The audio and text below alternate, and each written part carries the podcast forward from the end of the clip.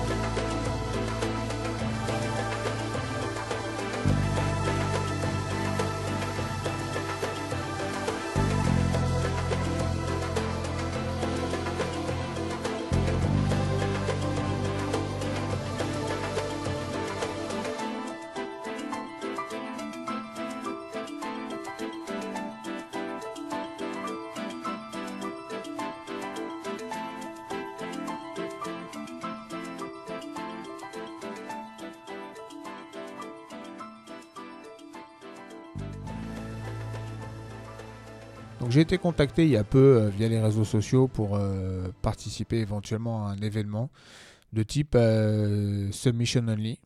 D'accord.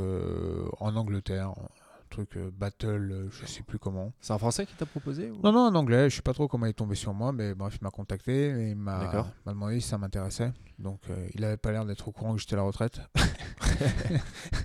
Ou Bah, presque. T'as pas fait ton jubilé, c'est ça le problème. Ouais, c'est vrai, c'est pour ça. Je pense qu'il y a une attente mondiale à ce sujet. Voilà. Euh, et voilà, en Angleterre, ils voulaient que ça soit là que ça se passe. Bon, moi, je peux comprendre. Sûrement. Mais euh, non. non, mais bref, euh, bon, voilà, j'ai renvoyé vers, un, vers un, un de mes collègues Saint-Noir que je pensais que ça pouvait intéresser, surtout que ça se passait en même temps que Lisbonne. D'accord. Donc, bon, ça a l'air d'être un événement pas mal. hein. Il y a Jackson Souza qui va participer. C'est quoi C'est Super Fight ou c'est un tournoi C'est quoi? Alors, je crois que c'est un format. Non, c'est un format sub-only, ça c'est sûr. Ouais. Non, c'est pas un tournoi, c'est des super fights. D'accord. Et, Sur euh, une carte, on, on sur une carte, une carte. tout Et à sur fait. contre qui d'ailleurs? Euh, il m'avait pas dit. D'accord. euh. Et euh, du coup, ça m'a un petit peu euh, fait réfléchir à. C'est bien, ça, tu as gardé ça pour le podcast parce que du coup tu m'en avais pas parlé. oui, parce que euh, je, je savais que peut-être tu essayé, t'allais essayer de me convaincre d'y aller, que ça servait à rien. Ouais, ouais, t'as eu peur. Ouais, non, pas envie d'en parler. D'accord. Euh, non, mais ça me paraissait surtout anecdotique parce que je- j'ai refusé direct et j'ai j'ai Ouais. balancé ça à quelqu'un d'autre. Et puis euh, voilà. Mais euh, au-delà de ça, effectivement, c'est quelque chose qui, est- qui représente une certaine tendance dans le jiu-jitsu actuel, et pas que actuel, en fait, historique. Il y, a- y toujours eu euh, ce genre d'événements en parallèle de ceux qui sont basés sur le système de règles standard. Exact. IBJJF, Abu Mhm. Dhabi et compagnie.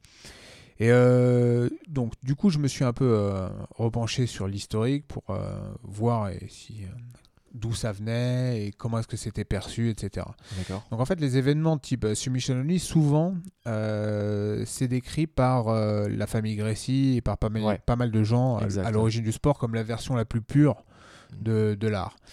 Euh, ce qui est discutable, on, verra, on verra pourquoi. Mais de fait, c'est souvent décrit comme ça.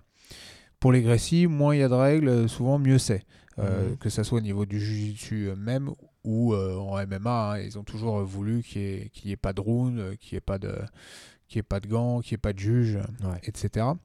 Et, et apparemment, le, bah, le, le désir est le même en jiu-jitsu de, de retrouver une forme un peu, un peu épurée du truc, où euh, il n'y a pas de points, et où les combats ne, ne, ne vont pas se jouer à un avantage, etc. Souvent, Kron, Rickson, quand tu les entends parler de ce genre de choses, ils te décrivent... euh, alors, je ne sais pas si c'est si factuel hein, ou si c'est une espèce de discours un peu euh, à l'aggressie euh, euh, dont on peut un, peu douter aussi, mais souvent ils te parlent de combats qu'ils perdent parce qu'eux cherchent la soumission. Enfin, je parle de Kron en l'occurrence, Ouais, ouais, ouais. et qui ne regardent pas du tout les points. Et euh, du coup, voilà, il y a une espèce de. Pas de mépris, mais voilà, pour eux, c'est pas, ça- c'est pas vraiment ça le jiu-jitsu. Mhm. Et euh, donc historiquement, je me suis un peu intéressé à la question. J'ai essayé de voir quand est-ce que ça avait commencé ce- ces événements-là dans le jujitsu. Donc euh, je suis Premier tombé- super fight à la, à la soumission, hein, c'est ça dont, tu parles. hein. Euh, pas vraiment forcément premier super fight à la soumission, mais est-ce qu'il y a déjà eu, euh, est-ce qu'il y avait dès le départ des, des points, euh, ou est-ce que ça a toujours coexisté comme ça coexiste aujourd'hui euh, Est-ce Ouais. qu'il y a un moment où c'était prédominant, etc. Tu vois, je me suis posé ce genre de questions.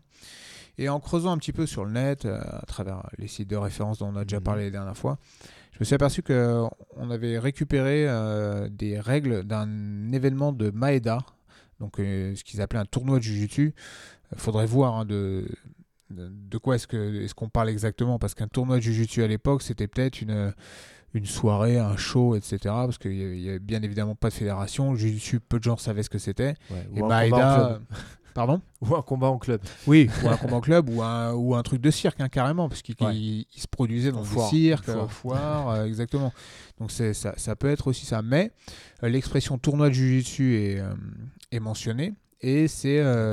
C'est Maeda qui, euh, qui était à l'origine de, de ça. Il y a une affiche, il y a quelque chose Ah, Il n'y a pas d'affiche, mais il y, a y a un- y y a règlement, euh, enfin je ne sais pas si c'est le règlement entier, mais il y a une dizaine de points mentionnés avec, euh, avec ce, qui, ce qui ressemble à une ébauche de règlement. D'accord. Alors le premier, c'est les, les combats auront lieu en, en kimono, kimono fourni par Maeda. Ça m'a fait marrer parce qu'il y avait déjà une notion de, de, Il y de avait déjà son business de- euh, de ouais, un peu comme à l'I- à l'IBJJF quand ton kimono n'est pas en, en règle et que tu as le petit stand choral qui te fait du clin de l'œil à 10 mètres là. c'est un business plan bien rodé.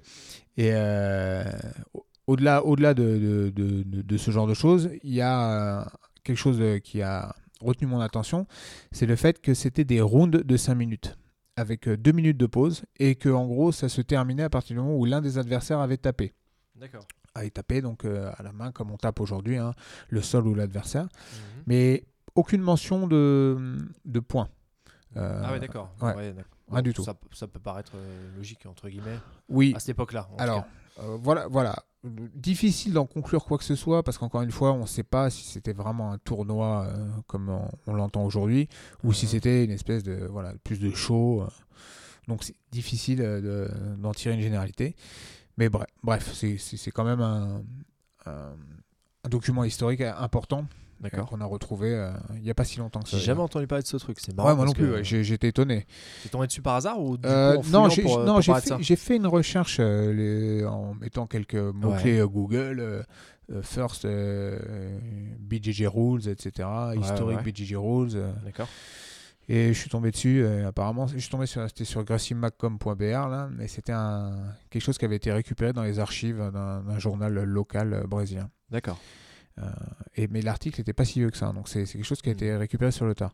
D'accord. Encore une fois, on, on en parle à chaque, presque à chaque épisode du BGG Corner, mais il y a un documentaire qui va sortir avec Robert Drisdale qui, je pense, fera la lumière sur ça et sur nombre d'autres choses. Et j'espère espère, bien en tout que, que ça en- ils en feront men- mention. Oui, on espère, on espère fort.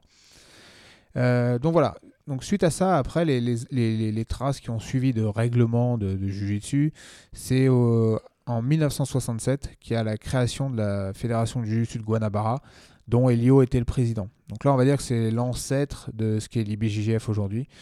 Et avec euh, là, par contre, le système de points qui ressemble fortement à celui qu'on a aujourd'hui.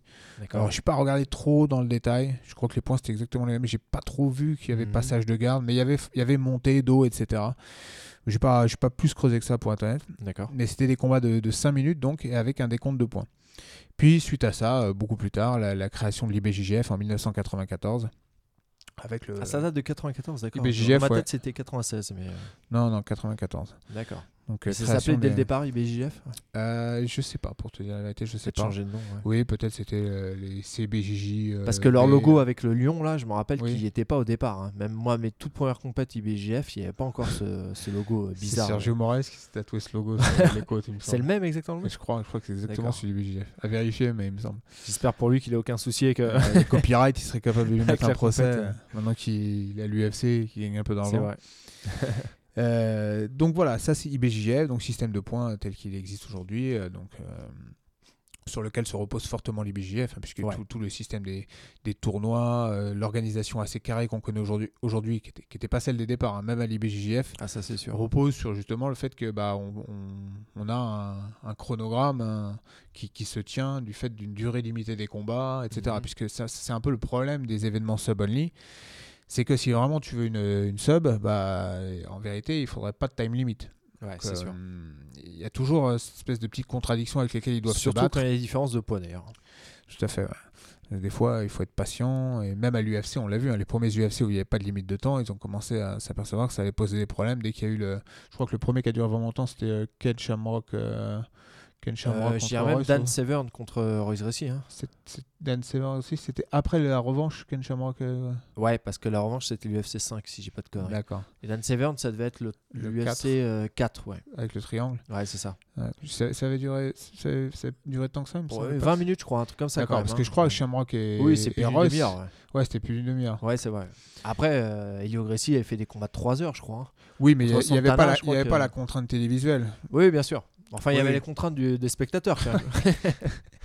oui, c'est sûr. Mais Au bout de c'est- 3h30, tu dois te faire chier dans le public. C'était peut-être moins business à l'époque. Ah, bah, c'est sûr, c'est sûr.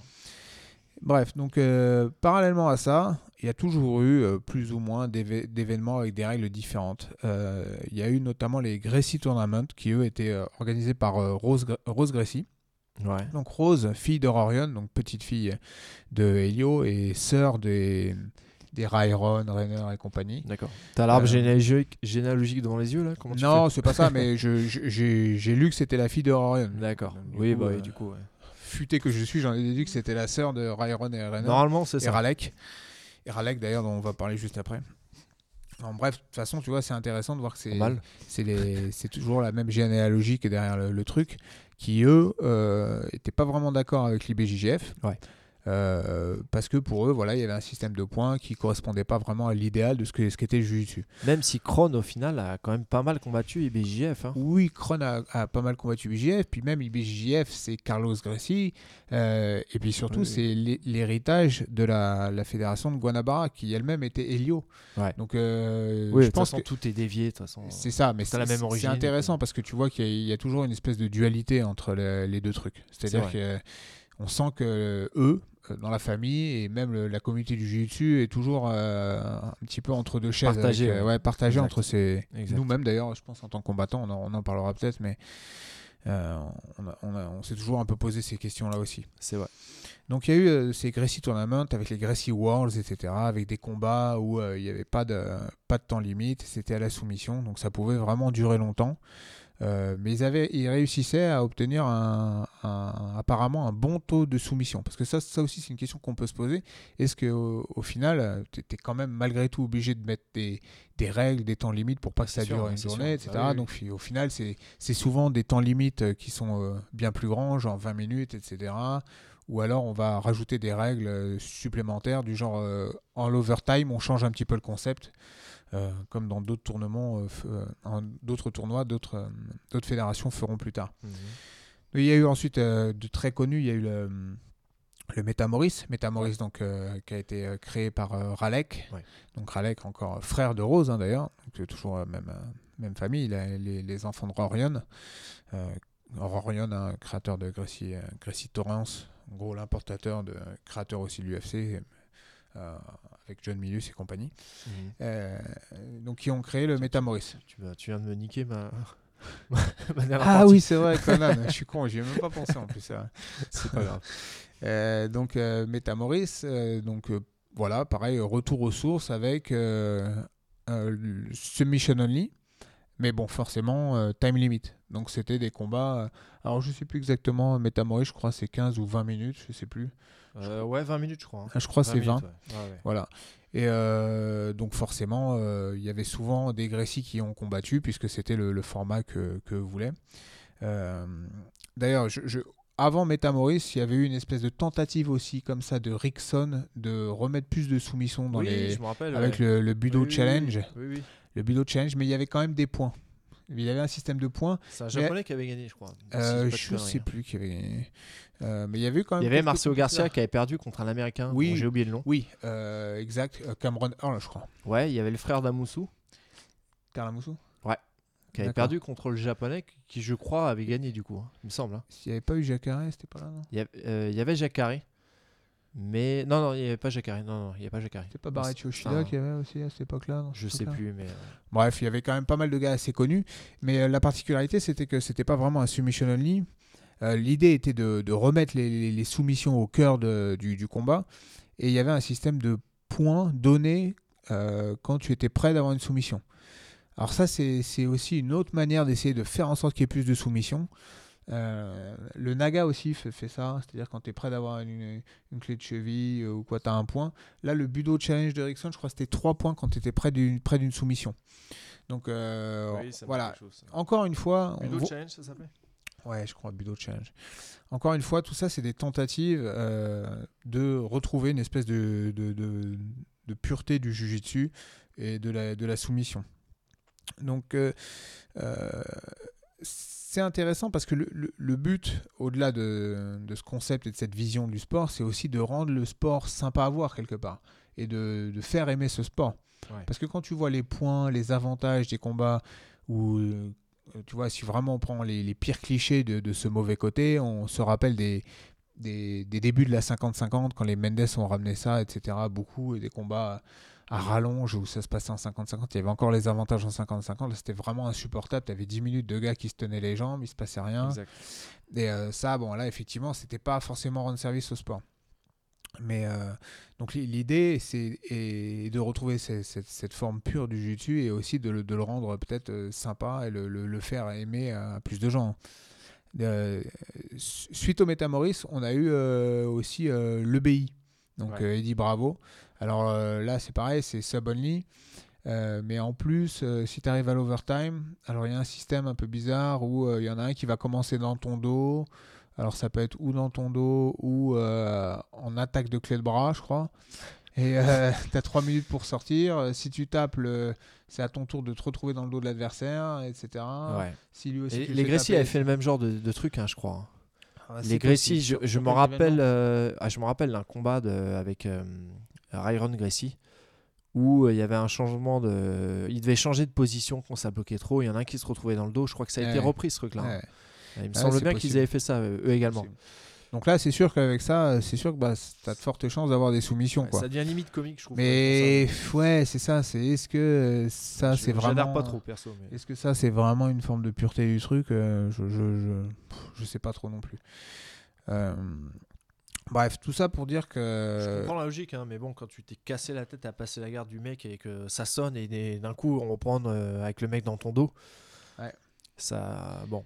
Ouais, non, Après, ça va sûr. favoriser les mecs qui sont très axés soumission, hein, ça je dis pas. hein, Oui, mais, puis euh, après, est-ce que euh, le- la pureté du jiu c'est pas aussi de se dire, euh, est-ce que c'est pas chercher l'efficacité dans un, dans, un, dans un vrai combat? Et dans un vrai combat, bah, tu laisses pas le gars faire de toi ce qu'il veut hein, à partir du moment où il te soumet pas. Ouais. Tu vois, euh, à partir du moment où le gars il est en montée sur toi, euh, dans, oh, ok, il va pas te soumettre, mais dans, dans, dans, un, dans le cas d'un combat de MMA ou un cadre de self, euh, tu vas t'en prendre plein la tête. Ouais, c'est sûr. Donc euh, c'est euh, c'est un peu des débats sans fin, difficile d'avoir un avis. Euh, J'ai regardé un peu les, les chiffres. euh, BJJ Heroes, euh, encore une fois, le site dont on parlait la dernière fois, qui est un chiffre assez intéressant pour tout ce qui est études, des stats, etc. C'est un peu penché sur la question et a regardé des différents, différents événements, différentes fédés qui, qui essaient de promouvoir cet aspect du, du jiu-jitsu. D'accord. Et il semblerait effectivement qu'on ait beaucoup de soumissions sur EBI et compagnie. Mhm. Et honnêtement, euh, moi j'ai du mal à en tirer des conclusions. Parce Après, que... il place beaucoup de mecs d'Eddie Bravo qui sont très axés soumission. Il y a ça, puis il y a aussi euh, ces événements-là, c'est pas des tournois IBJF. C'est-à-dire que tournoi IBJF, comment ça se passe? C'est que, bah, au final, quand tu étudies les chiffres, tu n'étudies pas les chiffres des, des, des, des 16e de finale. Tu étudies les chiffres des demi-finales, des finales, etc. Quand les niveaux se resserrent, quand il y a vraiment l'élite. Et là, bah, là il y a... en vérité, ce qui crée la soumission, euh, peut-être, là c'est peut-être un- c'est un, avis, mais j'ai l'impression que peut-être plus que les règles, c'est les écarts de niveau. Quoi. Ouais. Et euh, ça, bon, à partir du moment où tu es dans des, dans des shows où, c'est- où tu fais des cartes, normalement tu fais tes cartes intelligemment pour éviter d'avoir euh, des, des combats qui, qui sentent le, le- le match nul ou l'échange Ouais, de tout à fait, 50-50, tout à etc. Donc euh, bon, l'étude des chiffres, c'est- de manière générale très compliqué. Là-dessus, euh, on n'en a pas non plus des millions de chiffres. Donc euh, personnellement, j'ai du mal à me faire une conclusion. Euh, je vais juste finir par donner un petit peu mon avis personnel et très subjectif euh, là-dessus. Moi, j'ai jamais été fan. Euh, J'y ai participé deux fois. Je reviendrai d'ailleurs tout à l'heure dans la seconde partie sur euh, une de mes deux participations. Je crois que j'avais fait le Royal Rumble, j'avais fait le, le Pro League. Toi aussi, tu avais fait la Pro League. Ouais, j'ai fait la pro- euh, enfin, ça s'appelait pas Pro League, Submission Euh, Fight, je sais plus comment ils appelaient ça. Oui, celle de CFJJB dans le Ouais, fond. ouais. Moi, je, je, je- je suis assez mitigé là-dessus parce que j'ai l'impression souvent La Pro que... League, c'était à la soumission, toi? Euh, oui. Ah, oui, oui. D'accord, ouais. Ouais, peut-être, ouais. Euh, Enfin, euh, pas la... Non, oui, tu as raison, c'est pas la Pro League. Ils avaient commencé à faire une Pro League une année. Et la, la deuxième fois... Ouais, celle qu'on a fait du coup. T'as- Bon, enfin bref. Oui, oui. Là, c'était à la soumission. Mais ils avaient changé effectivement le concept. C'est vrai. C'est vrai. Euh, donc, euh, oui, mais hum, effectivement, on avait participé à celle-là tous les deux d'ailleurs le même Ouais. jour. Et euh, ouais, je suis pas, je suis pas très fan du truc parce que j'ai l'impression que quand c'est très serré, euh, bah, euh, plus le temps passe, plus les deux évitent de prendre des risques et commencent à se contenter d'une idée de match nul. Euh, S'il y a vraiment une grosse différence, c'est pareil. Celui qui est en train de se faire éclater en termes de position sait qu'il est en train de se faire dominer et va du coup rentrer dans une logique très défensive. Euh, pff, voilà. Après, bon, nous, c'était des formats où on n'était pas dans le BI, hein, donc il n'y a pas eu l'overtime et compagnie. Mais je me suis retrouvé en train de me dire que bah, si on avait été sur des compétitions normales, il y a un moment ou un autre, celui qui perd au score aurait- ouvert. Et là, il y aurait eu euh, potentiellement des, des- des possibilités de contre et du coup de soumission. Parce que, voilà, souvent le, le risque, hein, c'est quand tu es dans, des- dans un événement comme ça, tu es en train de te faire dominer, le gars passe ta garde et tout, bah, tu rentres en mode euh, bah, je bloque tout. Quoi. Ouais, Alors voilà, qu'en ouais. combat IBJJF, où bah, il y a- tu t'es fait passer la garde, euh, tu es, dominé au score, tu- souvent, tu, dans la dernière minute, si vraiment t'es- tu mets ton ego de côté, souvent ce qui se passe quand tu perds, c'est bah tu vas tenter tout n'importe quoi, hein, quitte à te faire taper. Moi, ça m'est vrai. arrivé dans la dernière minute euh, de faire vraiment absolument n'importe quoi alors que j'étais juste mené 2 à 0 Oui, et de me Ce faire, que tu ne euh, fais jamais dans un combat de jiu-jitsu classique, on va dire. Ouais, c'est ça, voilà. Parce que là, euh, je, il faut absolument, quoi qu'il en coûte, euh, re- remonter au score. Vrai. Bref, après, moi, je sais pas, je sais pas ce que t'en penses, mais. mon- Non, non, mais je partage exactement le même avis. Moi, je suis pas fan non plus. Et au- au-delà de- du combat en soi, ce qui, moi, m'avait saoulé sur cet exercice, c'est la préparation. Parce que tu, tu, tu, tu dois te préparer donc à la soumission, tu fais des combats longs. Euh, en termes de plaisir, par exemple, je- ça m'amusait pas trop. Quoi. Ouais, ouais. Et euh, tu combats différemment. Je me faisais passer la garde des fois parce que j'étais vraiment axé sur la soumission. euh, des trucs que j'aurais pas laissé passer en temps normal, mais là, euh, je combattais différemment et j'avais l'impression de mal combattre en plus. Aussi, ouais. Mais c'est bizarre, mais je pense qu'il y, a- il y a cette dualité, hein, parce que les Gracie eux-mêmes, euh, quand, quand ils te montrent leur technique, ils insistent sur le fait d'avoir des bonnes positions pour la soumission. Ouais. Je sais pas, c'est ouais, c'est un débat un peu sans fin, donc euh, bon, bref, Ouais, bon. on- chacun, son- chacun se fait son avis là-dessus.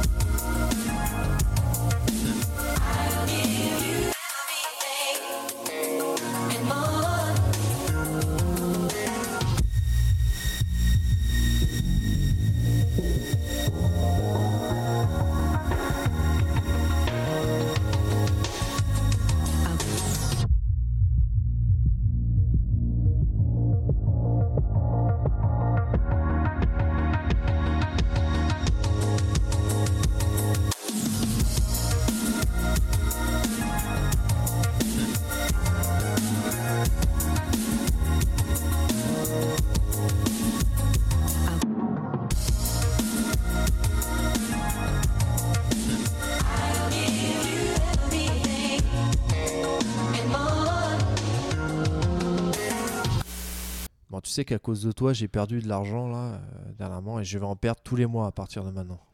Ah oui, pourquoi? Bah, tu m'as envoyé un combat il y a pas très longtemps là, Kinan contre Kenan, tu vois. Ouais. Ou Kenan contre Kinan, enfin, tu vois, c'est presque le même prénom. Du RT contre Cornelius Voilà, c'est plus simple, on va dire. Mhm. Et du coup, ce combat, il m'a, il m'a quand même un peu étonné, enfin étonné hein, entre guillemets, euh, intéressé, je dirais plutôt, dans le sens où, euh, je connais bien Kenan, je sais qu'il est extrêmement fort. C'est un, un- voilà, parmi les jeunes, les nouveaux, qui est un des mecs qui est vraiment euh, attendu au tournant. On sait qu'il a un énorme potentiel, qu'il est très fort et qu'il y a de fortes chances qu'il fasse des, des gros podiums dans les années à venir. Et là, en l'occurrence, euh, je l'ai trouvé totalement impuissant face à Kinan. Mm. Bon, je savais que Kinan avait un jeu super relou avec son lapel, mais là, j'ai l'impression qu'il a encore, il a encore passé une étape. Et euh, du coup, euh, ben, j'ai voulu étudier un peu sa, sa garde, la nouvelle garde qu'il fait, parce qu'il est plus trop sur la warm classique là. hein. Il, a, il a un peu changé dernièrement. Ouais. Euh, et c'est tout récent. hein. Bon, après, on sait que Kinan, euh, voilà, il est tout, tout le temps en train d'expérimenter de nouveaux trucs. hein. Ça, s'il y a bien quelque chose qu'on peut lui reconnaître à ce combattant, qu'on l'aime ou qu'on l'aime, qu'on l'aime pas, c'est qu'il est ultra innovant. Il tente, il est en permanence en train de tenter des nouvelles choses. C'est ça Mhm. que j'aime bien chez ce combattant personnellement. Euh, et du coup, je me suis dit, bon, bah, j'ai un peu étudié, j'ai regardé un peu sur YouTube, il n'y a pas 10 000 trucs. Et puis, euh, comme je suis un peu sur les réseaux sociaux, j'ai vu qu'il mettait vachement en avant son, son site, Kinan Online, et je me suis dit, bah tiens, je vais essayer. J'ai jamais, moi, j'ai jamais euh, souscrit à aucune, aucune académie virtuelle dans ce style-là. Et du coup, bah, je, me suis, je me suis un peu repenché sur ce sujet des, des académies virtuelles. Alors, le, site en tant que tel, les techniques, etc., j'en parlerai dans la partie d'après. Mais là, je, voudrais plus te parler aujourd'hui de, justement de ce concept d'académie virtuelle. Alors, je, je vais te faire intervenir hein, d'ailleurs, Oh là là, pression. parce que je sais que toi, euh, t'es pas un néophyte dans le domaine. Je me rappelle qu'il y a très longtemps déjà, tu étais sur euh, le- l'académie de Marcelo Garcia. Ouais. Euh, je vais peut-être te dire justement deux mots sur, euh, sur cette académie, parce que je crois que c'est la première ou une des premières. hein.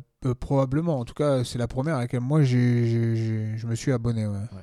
Alors, figure-toi qu'elle s'appelle euh, MG in Action, donc Mhm. Ouais. MG in Action, si, si on veut bien prononcer. Ouais. Elle a été créée en 2009 euh, avec euh, l'aide de Joshua euh, Weizkin. Alors, tu te demandes peut-être qui est Joshua Weizkin, mais il me semble que tu sais d'ailleurs. Euh, je crois savoir. C'est un joueur d'échecs, non c'est plus qu'un joueur d'échecs, c'est un champion d'échecs. hein. Ouais. Il était huit fois euh, champion national d'échecs. Ouais. Et c'est également une ceinture noire euh, de Jiu-Jitsu. Et donc, euh, ancien élève de Marcelo, enfin, toujours élève, hein, a priori, euh, de Marcelo Garcia.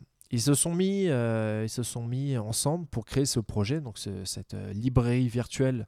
Euh, c'est même plus qu'une librairie, là. C'est euh, c'est une immense bibliothèque maintenant. Il Ouais. faut savoir qu'il y a plus de 20 000 vidéos sur le site quand même. Ah ouais. 20 000 vidéos. Euh, il met énormément de techniques. Euh, j'ai regardé un peu euh, sur le site. Alors moi, je suis pas abonné, mais j'ai vu c'est bien fait. Euh, tu sens que le site est bien propre, bien, bien organisé, bien, orga- bien répertorié par thème, etc. Donc ça, C'est ça a l'air très un très des bien mieux fait. fait. hein, pour le coup, euh, comme j'en ai fait pas mal, moi, des sites, euh, je trouve que c'est vraiment un des, un des mieux faits. J'y suis pas allé depuis des années et des années. Ouais. Ça, vaut- ça vaudrait euh, peut-être le coup de se rabonner juste un mois. Oui, ça pour coûte voir, 25 effectivement. dollars par mois. Ouais, ouais. Donc euh, voilà, c'est bon. c'est- cher et pas cher hein, en même temps, hein, si tu réfléchis. pour accès à 20 000 techniques, Moi, ce que, je, c'est pas 20 000 techniques, hein, je, je développais après dessus. Mais ce que, vas-y. ce que- ce que je peux faire, euh, enfin, ce, que, ce que je peux te dire, moi, par rapport à ce site, que, que je trouve assez impressionnant par rapport aux autres, c'est que déjà, il y a beaucoup, beaucoup plus de randori que dans les autres sites, de combats, de, Ouais. euh, Justement, ce que et j'allais dire. de- et de tout type. C'est-à-dire que c'est pas comme les Mendes qui, eux, font une grosse sélection sur ce qu'ils te montrent. Marcelo Garcia, lui, il va te mettre des combats où il est en galère, où il va taper, etc. Il et- demande, il demande pas de couper la caméra au moment où ça. Ouais, c'est ça.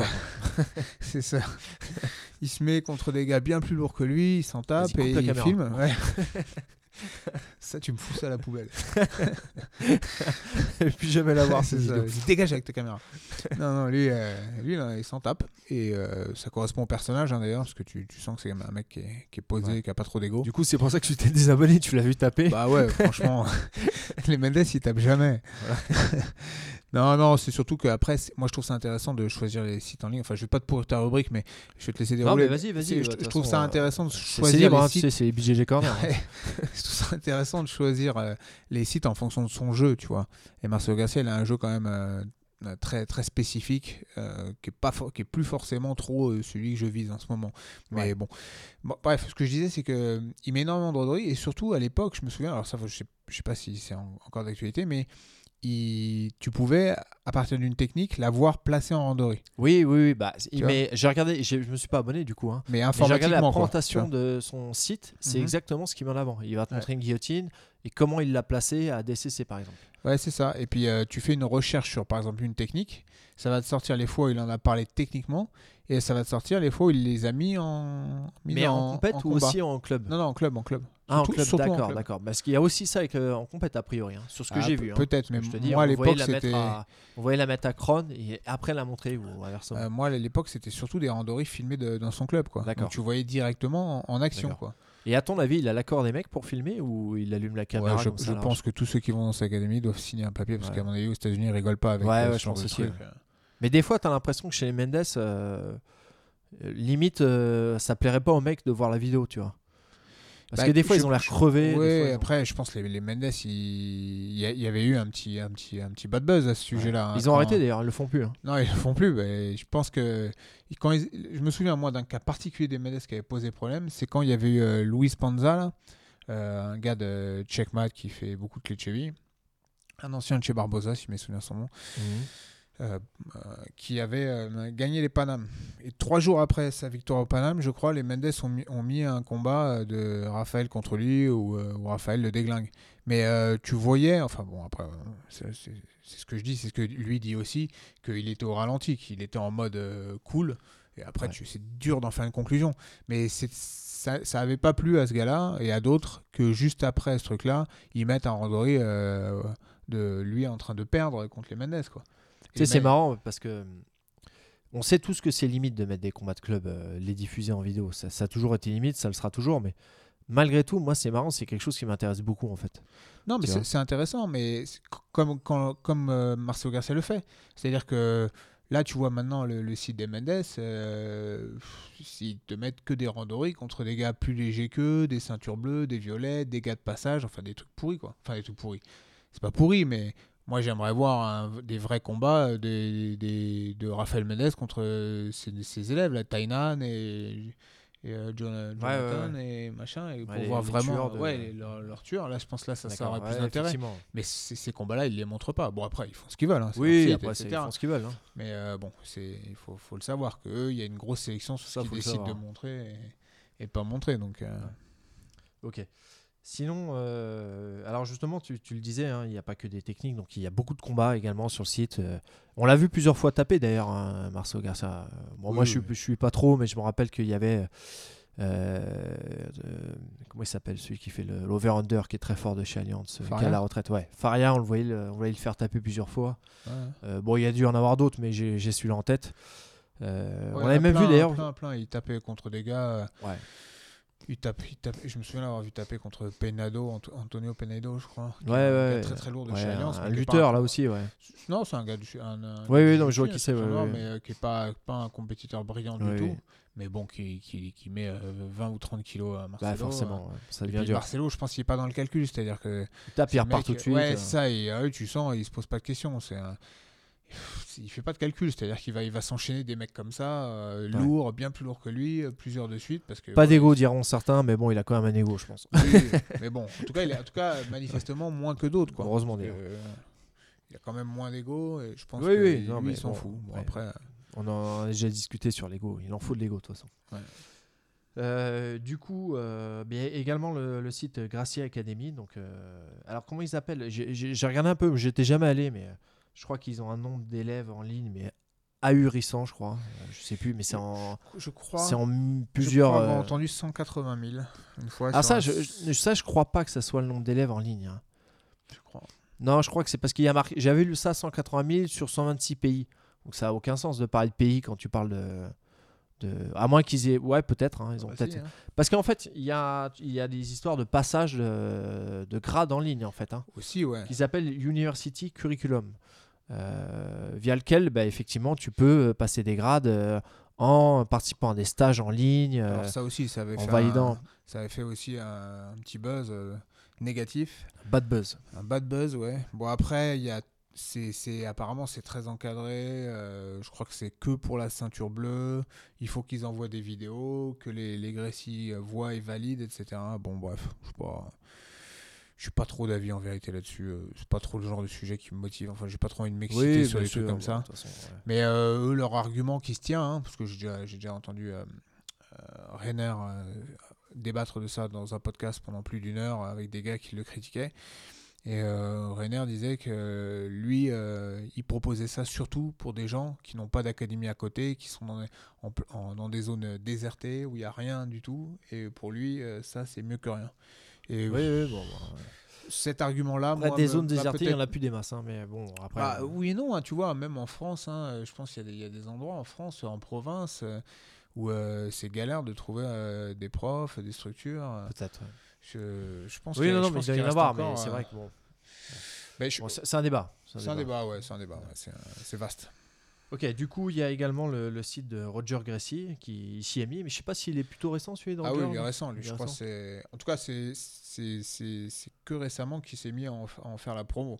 Mais je pense que son site, a- à mon avis, il a, pas- il a, il a un an ou deux. hein. D'accord. Deux max, je dirais. Il y a euh, Braulio Estima aussi. Oui, alors récent Brolio- également Non, non, euh, Brolio, ça, ça a bien plus que ça. Brolio, ça, à mon avis, ça doit approcher les 50 peut-être, un truc comme ça. D'accord. Dans ces eaux-là. Mais Brolio, c'est intéressant parce qu'il a le même site que Marcel Gassin. Il a dû contacter le même gars parce que c'est les mêmes. euh, T'as exactement la même euh, ergonomie, c'est-à-dire que t'as D'accord. le même classement, le- le- les Ouais. mêmes arborescences.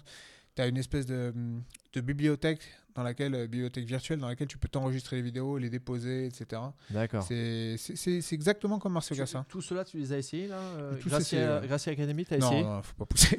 Roger Gassi, t'as essayé? Non, non, non. Non. Et Broglio, oui. Bah, Broglio, ouais, j'avais essayé. Bah, Broglio, euh, j'avais essayé le mois gratuit en fait, D'accord. au début. Et euh, c'est, j'y suis pas trop retourné, je crois pas, je crois plus. T'as gratté un mois, quoi. J'ai, ouais, j'ai gratté, mais je fais souvent ça. hein. J'y vais souvent un mois et je résilie vite. hein. ouais, t'as raison. Mais euh, je fais un mois où j'essaie de saigner euh, le Ou truc, alors tu grattes mais mon compte à moi.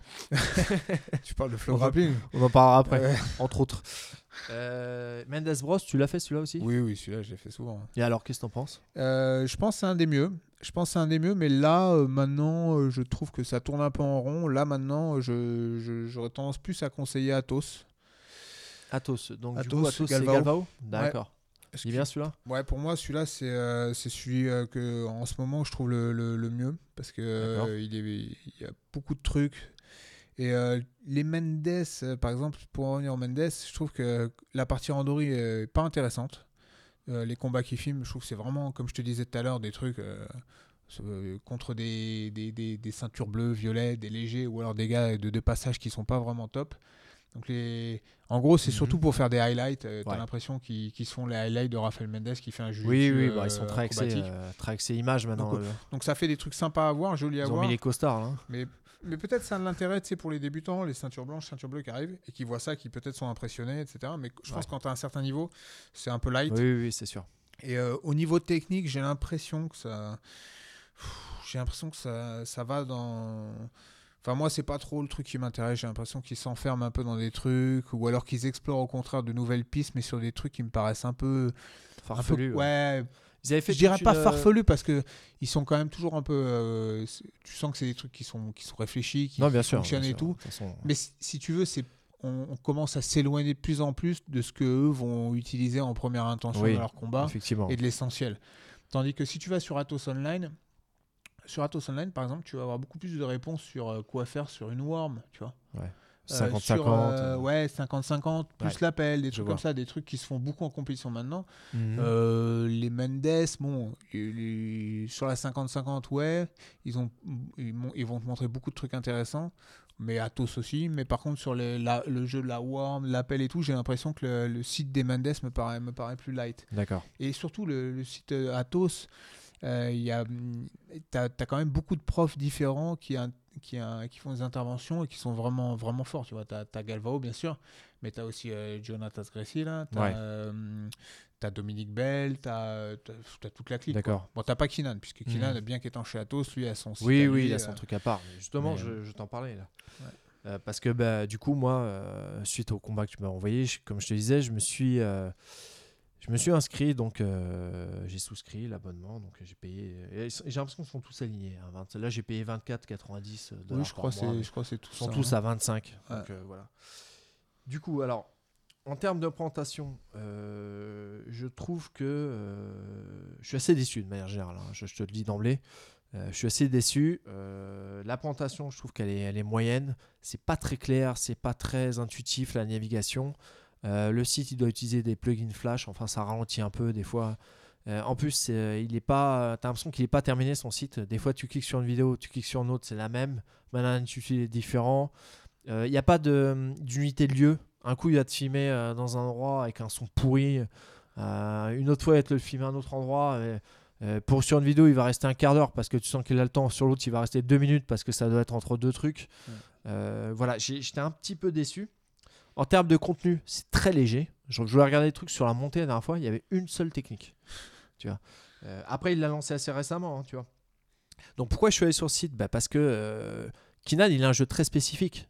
C'est-à-dire que effectivement, si je veux, euh, si je veux juste apprendre des choses, j'irai peut-être sur du, euh, du Atos, comme tu dis. Ou, Ouais. euh, mais si, si tu veux apprendre le BM Bolo, tu vas aller chez Mendes. Si Ouais. tu veux apprendre un peu de l'appel, tu vas aller chez Kinan. Ouais. Euh, quand tu cherches un jeu, un jeu spécifique, du coup, tu vas aller, tu vas aller chez lui et ça paraît logique. Mais ju- juste, euh, excuse-moi de te couper, Ouais, mais je, tu m'as passé cette école la dernière fois et je suis allé voir effectivement ce site-là. J'ai- gratté. Une fois de plus. j'ai pas gratté longtemps parce qu'effectivement, j'ai le même ressenti que toi. Je trouve que vraiment, Tu les as rendus, les codes. il a vraiment bâclé son site. Et, euh, et il était venu en France, hein, du coup, euh, Kinan, j'en avais parlé un peu avec lui. Et il était, il Son était site en France, oui, de son site. Ouais. Il était avec lui. Avec lui, il y avait Connor de Angelis Mm. qui s'occupait du site et de la mise en ligne des vidéos, etc. Ouais. Et il me disait, c'était à cette époque-là, que le que euh, qu'il cartonnait plus euh, son site que celui d'Atos. Ah oui. Ouais. Ah, ça, il je disait pas, euh, que plus euh, Athos parle et fait développer son site, plus, plus le sien cartonnait, il disait. Ouais. Et euh, je trouve ça vraiment dommage qu'il ne soit pas Mais ça vraiment m'étonne plus, pas. Tu vois, plus ça m'étonne renseigné. Ouais, je Parce sais pas, après, Pourquoi? Mais parce que, encore une fois, un mec comme moi qui veut, qui veut un truc spécifique sur l'appel, il va Non, aller mais- chez Kinan. Ouais, ouais, tu c'est ça, c'est ça. Et Alors qu'Atos, tu vas avoir le choix entre plusieurs autres sites. Ouais, tu vas sûr. dire, ça va être généralisé. Mais ju- justement, je, justement, je trouve ça dommage que qu'il l'ait pas plus euh, mis en avant parce que Kinan, il a, il a cette force-là et, c'est- et on l'a vu d'ailleurs quand on a, quand on a fait le stage l'année dernière. C'est que c'est un des stages qui a le plus cartonné. Ouais. On a dû bloquer les inscriptions et tout. Mhm. Il y a un autre club en France, je crois, euh, enfin une association de clubs qui l'ont fait venir. C'est pareil, c'était un des plus gros stages qui a été fait. Pourquoi? Parce que Kinan, c'est pas le meilleur monde, il est même pas champion du monde noir adulte. Ouais, Kinan, ouais. hein. Il- Donc il le sera peut-être jamais Il ne sera peut-être jamais. euh, il perd à chaque fois contre Leandro et tout. Mais euh, Leandro et d'autres. Mais euh, le truc, c'est qu'il a un jeu à lui et qu'il a cette image, euh, comme tu disais, du mec qui invente des techniques et qui. euh, quand tu vois un gars comme Bouchécha qui gagne ou Leandrolo, le premier truc que tu te dis, c'est pas vraiment que c'est des techniciens. Tu te dis, putain, ils sont du cœur. Oui, c'est ça. Et justement, c'est quand même. Pour moi, c'est quand même un des mecs les plus techniques qui est aujourd'hui. ouais, c'est ça. vois. Et il a cette image un peu du, Qui- du qui a- scientifique, du Le- ouais, c'est la recherche du jiu-jitsu. Vraiment la recherche poussée. Et d'ailleurs, euh, dans, dans ton site, quand même, y j'ai quand même passé un petit peu de temps dessus, et notamment sur les, la, la partie où il fait des, des breakdowns de combat. Ouais, Donc, il, c'est super et intéressant. alors là, par contre, je sais pas si tu as, vu, à un moment donné, il est, il est en chat hein, sur, euh, Ouais. sur une espèce de YouTube, J'ai pas vu, non. et euh, les gars lui posent des questions en direct, Ouais. Et euh, il en vient à parler de Leandrolo. euh. En fait, il, il étudie un combat qu'il a, qu'il a perdu contre Leandrolo. euh, Leandrolo. Euh, je sais plus où, et il, il parle d'une- anecdote. La, la dernière fois qu'ils ont combattu ou qu'ils se sont vus, je sais plus, au cours de d'un événement organisé par la Fédé ACB, il disait que juste après, il était allé en soirée, il avait vu Leandrolo, et Leandrolo, en soirée, était venu le voir. Donc, je, crois qu'il était à moitié bourré. hein. Ouais, ouais. Il lui a dit you, you are very technique, very technique. Et, et, et euh, Kinel, il disait Ouais, merci, merci, mais non, c'est toi, c'est toi qui est vraiment fort et tout. Et euh, Leandro, il fait Non, non, non, me euh, hurt only, hurt only. You technique. you don't hurt. Avec un anglais pourri, lui disant en gros que Kinad avait la technique, mais avait, avait pas de cœur. Donc, euh, Ouais. et donc Kinan était mort de rire en racontant ça, en disant qu'il voulait sûrement lui faire un compliment, mais que. Bref, ça, ça, ça représente ce que pas mal de gens, je pense, ressentent quand même en les voyant les deux. C'est-à-dire Ouais, un mec sûr. comme Leandrolo qui, est, qui a un cœur de, de fou, un mec, tu sens qu'il lâchera jamais rien, qui, Mhm. qui, est, qui, est, qui est- voilà, qui est, un, qui est un combattant né, mais qui, qui va pas forcément gagner avec la technique. Donc toi, quand tu vas à un stage ou quand tu t'intéresses à, à- à améliorer ton jiu-jitsu, tu vas pas forcément aller vers le mec qui a le plus gros cœur en combat ou qui a l'air le plus combatif. Tu vas aller vers le mec qui va enrichir ton jiu-jitsu Oui, dans exactement. le sens de la technique. Et euh, en ce sens-là, bah, Keenan, effectivement, il a, il a une mine d'or. Et je pense que c'est pour ça que ce- le stage qui avait été fait en France avait été un des plus gros stages qu'on avait, qui avait, qu'on avait organisé. Et euh, je pense aussi c'est pour ça que son site doit bien fonctionner. Mhm. Et je trouve Tu ça il parlait, il des Mendes aussi. euh, Oui, une, une- ouais, ça c'est vraiment une petite anecdote où il disait qu'effectivement il avait, il avait jamais vu euh, Rafael Mendes taper euh, en entraînement. Donc ça quand même c'est quand même à noter parce qu'on tout à l'heure on rigolait un peu en disant que Mendes mettait pas de combat où il se faisait déglinguer. Parce qu'il n'en existe Après, pas c'est- ouais, aussi. c'est- aussi ça, c'est peut-être qu'il n'y en a pas. Mais euh, non, mais il pourrait quand même mettre des combats où euh, tu non, vois, il fait doit se faire 0-0, dominer forcément. ouais, obligé. c'est- Ou- c'est- sûr et certain. ah, bah, de toute façon, tu, tu lui mets un. T'appelles Leandrolo Bouchécha, tu fais 1 sur 2 pendant 5 heures de suite, ou tu ramènes encore Ouais, 5 bien autres sûr, personnes, et à un moment, il va taper euh, Mendes, tu vois. Tout le monde tape. Si, si, si, si vraiment, au bout d'un moment, tu fais pas de calcul et tu te pousses, tout, D'ailleurs, en, tout en tape. ceinture noire, Raphaël Mendes, je, je crois de, de mémoire, hein, qu'il n'y a que contre euh, euh, Cobreña, son premier combat en ceinture noire, ou alors sa première compète, hein, Il se fait passer la garde. où il se fait passer à garde et il se fait un peu dominer. Et encore, hein, il se fait juste passer à garde, mais ça dure pas longtemps. On sent qu'il a un peu déconné sur le passage, entre guillemets. Un- Et, demi, hein. euh, ouais, ouais. Ouais. Et euh, le reste du combat, il, il se balade pas non plus, Cobreña. hein. Loin Ouais. de là, d'ailleurs. Ah non, non, c'est sûr. Après, des, des- des combats, il en, a, il en a perdu quelques-uns, mais euh, de que dalle, quoi. En kimono, pas des masses. hein. Non, pas des masses. En noir, masses. euh, vraiment pas des masses. Il y a eu Tanquino, etc. Ouais, ouais, Bref. c'est lourd. rien. Oui, donc pour en revenir au site de Kinan, effectivement, c'est c'est dommage qu'il soit un peu bâclé comme ça. euh, parce Ouais. que je pense qu'il est- il avait, il a une mine d'or entre les mains et ça durera peut-être pas forcément euh, longtemps pour lui. euh, Non. cet attrait que les gens Non. ont pour. euh, Il ferait bien de monter le prix. Là.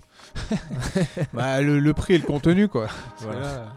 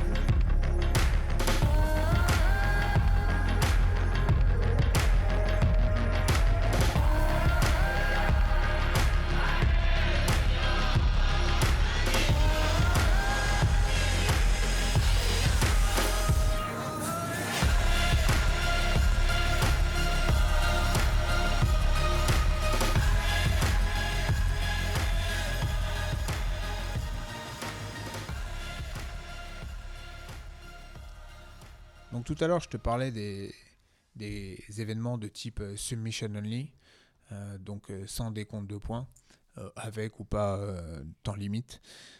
Et du coup, ça m'a fait penser à un événement de ce type auquel j'ai participé, qui a été un de mes, un de mes pires souvenirs de compétiteur. Ah ouais, ouais, de- franchement, une des pires compétitions de toute ma vie. d'accord. Et je vais, je vais expliquer pourquoi. Euh, c'est lié à différentes choses que pas mal de compétiteurs euh, euh, traversent, l'histoire de, notamment de, de blessures Ouais. et d'ego. Donc le Royal Rumble, c'est un événement qui a eu lieu en France, je crois que c'était il y a deux ans, trois ans, trois ans peut-être. Un- Ouais, deux, ans, hein. deux ans, ouais, Ouais. deux ans. Trois ans peut-être. Ouais. Je sais plus. en banlieue parisienne. Donc c'était un gros événement un peu euh, basé sur euh, le, ce qui existait avec le Métamoris, le Polaris, le, tout- ces, tous ces Tous événements. les trucs en lice. Voilà, c'est ça, tous ces événements euh, à affiche. Et c'est mission only.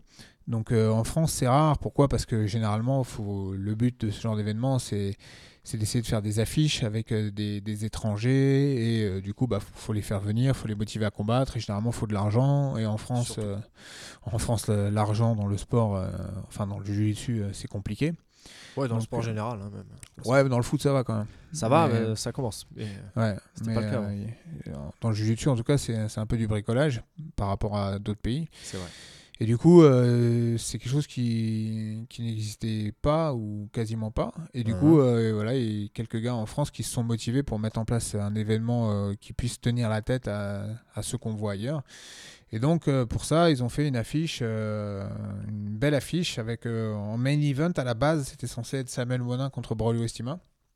Ouais, ils base, en avaient parlé, ça. ils avaient commencé à communiquer longtemps avant, hein, parce que c'était genre en novembre et je me rappelle qu'avant les vacances, je me rappelle Samuel Monin, je le voyais l'été s'en- s'entraîner comme un dingue, et il, avait, Ouais. il était déjà prévu qu'il combatte euh, cet adversaire. Ouais, ouais. Donc, c'était un gros événement, grosse affiche. Mhm. Euh, donc Braulio du coup s'est blessé et finalement ça a été euh, Samuel Monin contre Felipe Pena, Preguiça Ouais. et euh, Jamie Canuto contre Julien da Silva. Voilà. Et euh, moi j'étais aussi sur cette affiche et je combattais contre Ilke Bulut, donc qui est un Suisse, un des meilleurs en Europe dans, dans notre catégorie de poids peu. Et euh, donc voilà, c'était une, belle opportunité parce que c'était une- un bel événement en France. C'était une- quelque chose qui allait, être retransmis en direct euh, sur Internet avec un système de pay-per-view et compagnie, euh, des combattants internationaux. Donc euh, voilà, dans l'idée, c'était pas mal. Et je crois que c'était la première fois que je participais à un événement justement avec ces règles-là. Euh, donc euh, en ça, déjà, ça changeait un petit peu des, des compétitions classiques, donc c'était l'occasion. Donc euh, bah, euh, j'ai commencé à me préparer normalement pour euh, cette compétition. Et une semaine avant, euh, une semaine avant pile, je combattais un samedi soir et donc le, le- un samedi soir, ouais, le samedi précédent matin, euh, je m'entraîne et je me fais une petite blessure en atterrissant sur, sur mon genou. Mais pas une blessure au niveau du genou lui-même, mais plus au niveau de l'insertion du quadriceps. Tu vois, je sentais que c'était musculaire au-dessus du genou. Mais un petit truc, tu vois. Encore fait trop de muscu. Ouais, ça doit être ça, ouais. Euh, mais je sentais vraiment que c'était un petit truc, tu vois. Donc je- ça m'a pas inquiété. Je me suis dit, bon, là j'ai une petite gêne. Ça, m'a, ça, ça a été violent sur le coup, tu vois. Ouais. Euh, mais je me disais, Pas au point que impossible, dises, ça me- que ça me- m'empêche de combattre. Ou que, Pas à ce point-là. Ah non, impossible. Donc euh, voilà, ça m'a quand même un petit peu travaillé. Du coup, euh, j'ai, je me suis dit, je suis à une semaine de, de l'événement, euh, je vais pas faire le fou, je vais plus m'entraîner. D'accord. quasiment plus. Mhm. Donc je, vais, je préfère euh, faire une semaine sans entraînement que risquer d'aggraver ce, ce petit truc. Donc je ne m'entraîne pas du tout, mais tu sais, t'as un événement comme ça, tu sais qu'il va y avoir une, une grosse visibilité, machin, c'est un événement important. Ouais, t'as pas envie de te rater. Tu t'as Ouais. attendu au tournant. euh, C'est ça, bon, je sais que... Tu communiques sur le combat. euh, communiquer énormément. Et C'est c'est rare qu'il y ait eu un événement sur lequel il y ait eu autant de communication. Ouais. Il y avait une communication de dingue sur les, les réseaux sociaux. Et donc, bah, ça me travaillait un peu. quoi. Donc, même si je m'étais dit, euh, je, vais, je vais stopper les entraînements, je me, mardi soir, le mardi qui a suivi, donc, Ouais. j'étais avec toi et on, a- j'ai fait quelques, quelques thèmes, tu vois, vraiment légers. Mais pareil, petite douleur, tu vois, mais euh, bien, bien présente quand même, tu vois. Ouais. Encore une fois, j'en étais pas du tout à l'idée de me dire euh, que j'allais euh, annuler. Ouais, ouais, ou- bien sûr. Ou même, je pensais même pas que ça allait euh, me, me mettre dans une mauvaise. euh, Tu disais que t'allais te rétablir d'ici là, quoi. Exactement. Je me disais non, c'est que dalle. J'avais l'impression d'avoir déjà eu, déjà eu des petites douleurs comme ça. tu. Euh, donc je, ça me ça me tracassait pas plus que ça, même si c'était là euh, présent quoi. D'accord. Et donc euh, la veille du combat, le vendredi, j'avais pas retourné rien fait de- depuis le mardi avec toi où je m'étais un peu fait mal au- pendant les thèmes. Ouais. Je me, dis quand même bon, je vais je, vais quand même essayer de mettre toutes les chances de mon côté. Et j'en ai parlé à un de nos élèves qui est kiné et euh, qui m'a proposé de venir euh, dans son cabinet pour euh, faire un petit point, voir ce qu'on pouvait faire et tout. Donc il a commencé à regarder mon, genou, le- le muscle au-dessus, il m'a fait quelques massages, il m'a fait de l'acupuncture, il m'a fait de la stimulation électro, etc. Enfin différentes choses pour essayer de me, tu vois, pour euh, me Ouais. remettre quoi, tu vois un peu. Donc euh, là, je... T'aurais dû aller voir un ostéo. Qui sait? Mais je crois qu'il était ostéo aussi d'ailleurs. Souvent les kinés voilà. sont ostéo en, en- en complément. Euh, du coup, bah, le, le soir même, j'avais un entraînement à Paris, je donnais un entraînement à Paris. Je me suis dit, bon, je vais quand même, euh, là, je combats le lendemain, il faut quand même que je sois en mesure de, de, de, de- de voir ce que je peux faire ou pas faire. Tu vois, la, la veille, j'avais absolument besoin quand même de, de me rassurer un Oui, bah minimum sur, euh, C'est la moindre des choses. Ouais. Et du coup, j'ai combattu avec une, une des filles au club. Enfin, combattu, j'ai même pas combattu. hein. J'ai- tourné doucement. Et là, j'ai eu une vive douleur au genou. Mais euh, comme celle d'avant, mais en plus fort. Comme si, comme si toute la phase là, que j'avais faite de, de, de- de repos, etc., euh, Ouais. presque avait, avait euh, em- empiré le truc presque. C'est- Ce qui n'est pas le cas, tu vois. C'est sûrement au moment où j'ai tourné avec elle que j'ai dû retomber au mauvais endroit, de la mauvaise manière, etc. Mais du coup, là, là, m'a- j'ai vraiment senti le truc et c'était c'était vif et douloureux. Et là, je me suis, là, je me suis dit, euh, là, il y, y a risque que je ne puisse pas combattre. À ce point-là, ouais. À ce point-là, ouais. Sauf que bah voilà, la, nuit passe, euh, le lendemain direct, bim, on est le samedi, je combats le soir, et je me dis mais qu'est-ce que je peux faire? Je, je suis pas bien, euh, je sens que je suis pas en état de, de combattre, euh, juste en, en tournant souple avec une fille au club, j'ai mal, Euh, sauf que je suis le jour J. Et le jour J, bah, sur une compétition IBJJF ou CFJJB ou quoi, bah, tu n'y vas pas, tu vois. Ouais. Mais là, tu as, une affiche. Euh, tout le monde en parle depuis euh, je sais pas combien de temps. Le Oui, mec, tu- tu le peux mec plus vient, vraiment reculer, ouais. le mec vient compte de l'étranger. euh. Le mec vient de l'étranger, c'est-à-dire que le mec après pr- prend l'avion, les transports pour venir, etc. Et toi, le dernier jour, tu dis non, je me suis blessé le dernier jour. Ouais, c'est un peu, c'est un peu limite. C'est un peu limite. Donc, tu vois, je me suis senti un peu piégé. Je, je me disais mais là, je j'ai plus le choix. Il faut que j'y aille. Je, je peux pas. Et donc il fallait que j'y aille, mais dans une dans un état. euh, euh, puis surtout, t'as pas pas la confiance. Et c'est ça, c'est ça le, le- le pire. Plus que presque la douleur, c'est le, le manque de confiance que t'as quoi. Donc euh, je, je vais consulter un de nos autres élèves médecins, cette fois euh, un petit peu en urgence, en lui disant écoute, ce soir je combats, donne-moi n'importe quoi, faut que je sois calmé, faut que je puisse euh, être au minimum en état de combattre. Euh, Qu'est-ce que, qu'est-ce que, tu- qu'est-ce que, tu pourrais me passer conseiller Ouais. ouais, Effectivement. Donc euh, il m'a filé différents calmants, il m'a filé une, une pommade à, à moitié anesthésiante, Emla là à mettre en surface, etc. Des bandages.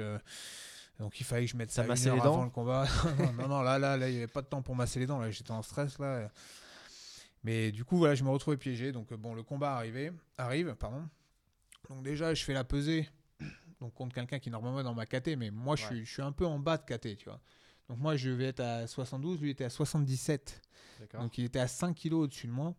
Euh, donc euh, tu vois, lui, je pense lui, il est plus le profil euh, standard des gars qui combattent dans notre KT, c'est-à-dire toujours un peu au-dessus et qui Ouais. redescend, etc. Mais pff, moi, je savais déjà que j'étais 5 kilos en dessous, que j'étais blessé au niveau du genou. Et donc je suis allé faire ce combat-là avec cette grosse affiche vraiment complètement en reculons. Donc euh, j'ai fait le combat comme j'ai pu. Quelque part, le fait que ça soit submission only, ça m'a un peu aidé dans le sens où je me suis vite tout de suite euh, mis en dessous parce que j'avais pas d'appui. Donc euh, j'essayais d'être en dessous, d'essayer de tenter un petit peu d'attaquer les soumissions, mais je pouvais pas trop faire de renversement parce que je pouvais pas me lever. Et euh, si tu veux, durant tout le combat, j'étais à moitié en train d'essayer de, de, de- de performer, euh, de, faire quelque chose pour gagner le combat, et en, en même temps d'être dans la crainte Ouais, de, me blesser blesses, sérieusement. etc. Ouais, et de, me tuer les six mois qu'elle est derrière. Donc, euh, bon, au final, j'ai j'ai fait match nul. J'ai pas fait un très beau combat, j'étais forcément très défensif. Mais euh, Oh, t'étais pas si défensif. Hein. t'a- T'avais fait un truc pas mal. euh, Bah, après, euh, après c'est combattre normalement. euh, Enfin, toi, t'as plus un jeu construit et tout. T'as pas trop un jeu à la soumission. Mm. Donc déjà, euh, t'es pas forcément calibré pour ce genre d'événement. oui, non, non, bien sûr. Et puis en plus de ça, euh, voilà, t'as pas, t'avais pas pu ouvrir complètement ton jeu. Ouais, et puis tu sais, le problème, c'est quand tu tu te- tu t'entraînes, tu as l'habitude de suivre des plans, tu as des, t'as des suivis, etc. Ouais, à partir du moment où, deux jours avant, on te coupe de, de, de, de ton schéma à certains trucs, bah, mort. ça, ça casse un peu tout, quoi. clair. Et euh, ça casse un peu tout au niveau de, de ton jeu en lui-même et au niveau de ta psychologie, parce que d'un coup, bah, tu es, dans le doute. Et euh, Mhm. la compétition, ça peut pas trop être le doute, quoi. Et euh, bref, tout ça pour dire que euh, au-delà du type d'événement que dont, dont je ne suis pas fan, comme je disais tout à l'heure, en plus de ça, là, j'ai vraiment fait une des compétitions dans les pires conditions de, de ma vie. Euh, et c'est peut-être le, le- la seule configuration qui aurait pu faire que, que je combatte. C'est-à-dire que dans n'importe quelle autre compétition, je n'y serais pas allé. Mais là, je me suis, j'ai eu ce- ce- cette sensation de me retrouver un peu piégé. Et quelque part, c'est aussi un peu d'ego parce que j'aurais très bien pu dire non, bah, je suis désolé, je suis pas en état de combattre. Mais tu vois, moi, au niveau de l'ego, j'avais pas envie qu'on qu'on dise euh, le, le- comment ça se fait qu'il annule le jour, le jour même. C'est pas sérieux, tu vois. Ouais, ouais, ouais, je comprends. bien. Bref, tu vois, c'est toujours Non, ces trucs-là ouais, qui, qui- travaillent dans ta Ouais, tête, etc. toujours, euh, surtout dans à l'arrière une compète où t'es pas attendu, t'es pas sur une affiche, bon, tu peux te permettre de pas y aller parce Ouais. que comme par définition t'es pas attendu. Ouais. Mais euh, quelque chose sur lequel euh, il y a des ventes, il y a de l'argent euh, qui met en jeu, Ouais, puis. où t'es sur l'affiche, etc. D'ailleurs, il y avait, ils avaient eu, tu sais, ils devaient, moi je t'avais regardé en streaming euh, et normalement c'était payant. Et en l'occurrence, leur système de paiement avait déconné Mm. et tout le monde avait pu le voir gratuitement. Peut-être pour ça aujourd'hui qu'il n'y a pas un deuxième épisode, alors qu'il avait promis. Enfin, Ouais, peut-être ça reviendra. Bon, après, c'est le problème en France. hein. C'est euh, les gens n'ont pas trop l'habitude de, ouais. de donner de l'argent euh, pour, euh, pour des événements comme ça. Pour, Ça fait de la peine parce que les mecs se cassent le cul à, Ah faire ouais, le truc, mais oui, euh, ça- pour, pour que dalle en fait. Bah ouais, après, c'est un peu le. C'est ça, c'est toujours le- les limites de la passion, quoi. C'est ce qui te porte, mais au final, bah, la passion, ça, ça suffit pas. Ah, ça quoi. suffit. D'ailleurs, euh, en face, les, les, les, les, les gars, les, co- les compétiteurs, eux aussi ont besoin d'argent. Tu ramènes pas des Brésiliens. Ouais, comme bien ça. sûr, bien sûr. Bon, bref. Mais bon, c'est dommage parce que c'était quand même une, une belle affiche et on espère qu'ils feront un, un deuxième épisode.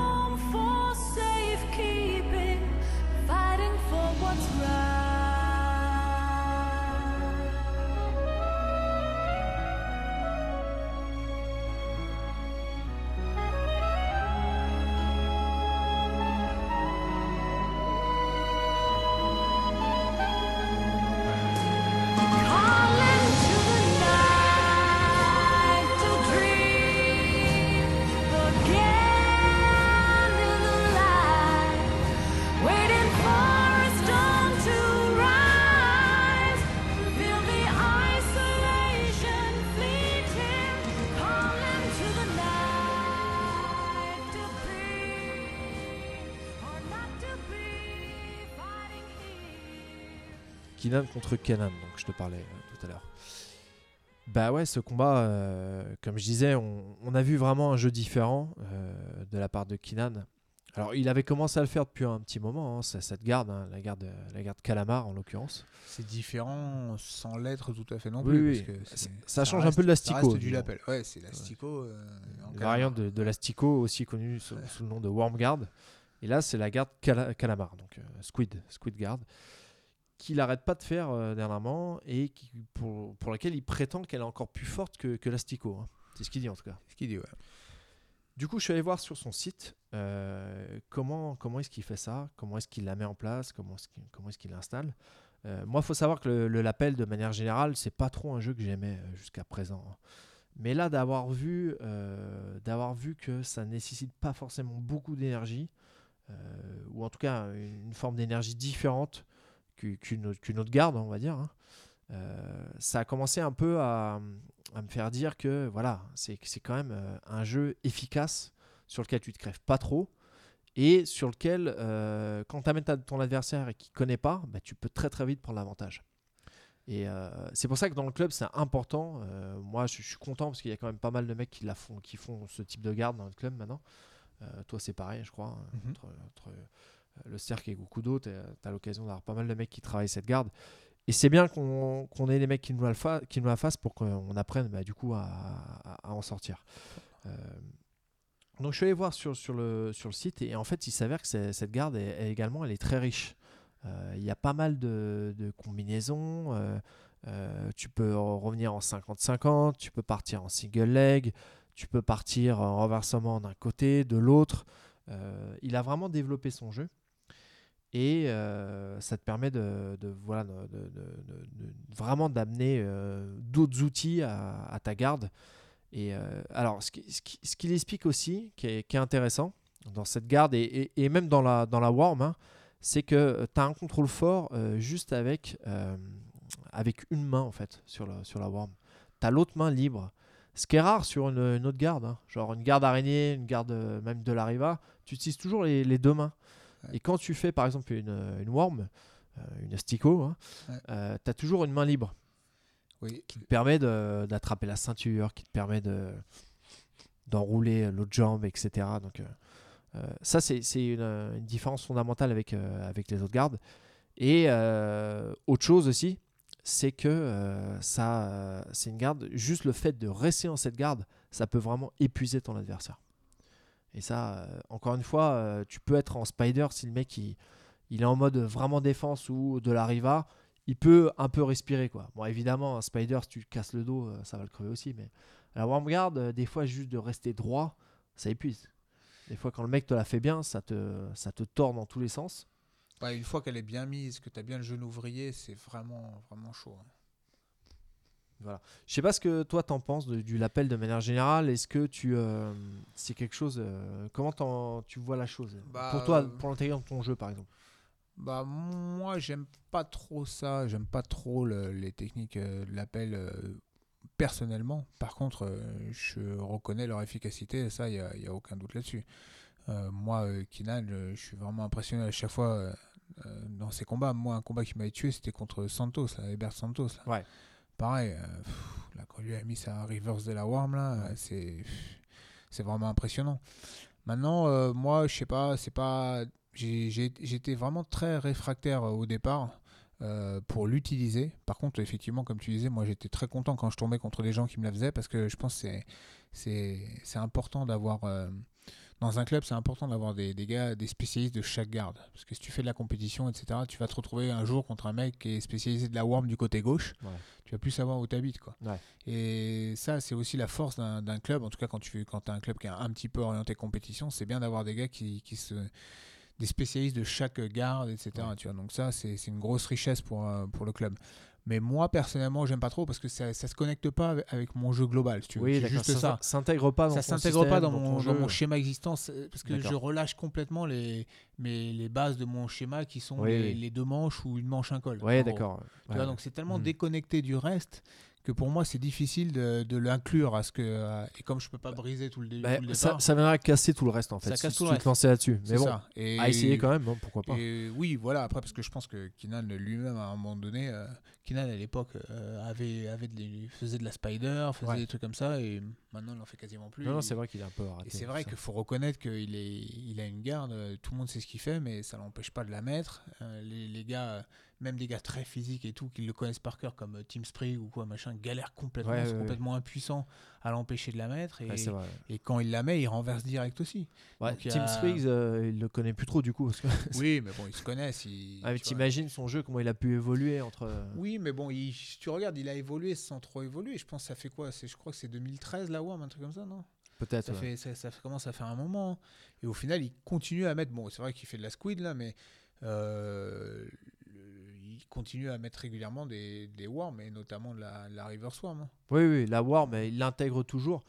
Euh, maintenant, il faut savoir que avec le lapel, euh, il est quand même super à l'aise dans le sens où euh, il va réussir à soit switcher entre squid, worm, Ouais. de la worm, reverse de la Tout à worm. fait. Puis il s'en sert aussi de manière défensive, c'est-à-dire que tu vois des combats comme par exemple contre Murillo Santana où, où là il a quelqu'un qui lui met une énorme pression, bah, il se sert du lapel pour euh, la gestion de la distance, tu vois. Oui, alors Donc, justement, sur son site, il a développé toute une garde Mm. sur la worm. Je Ouais. regardais.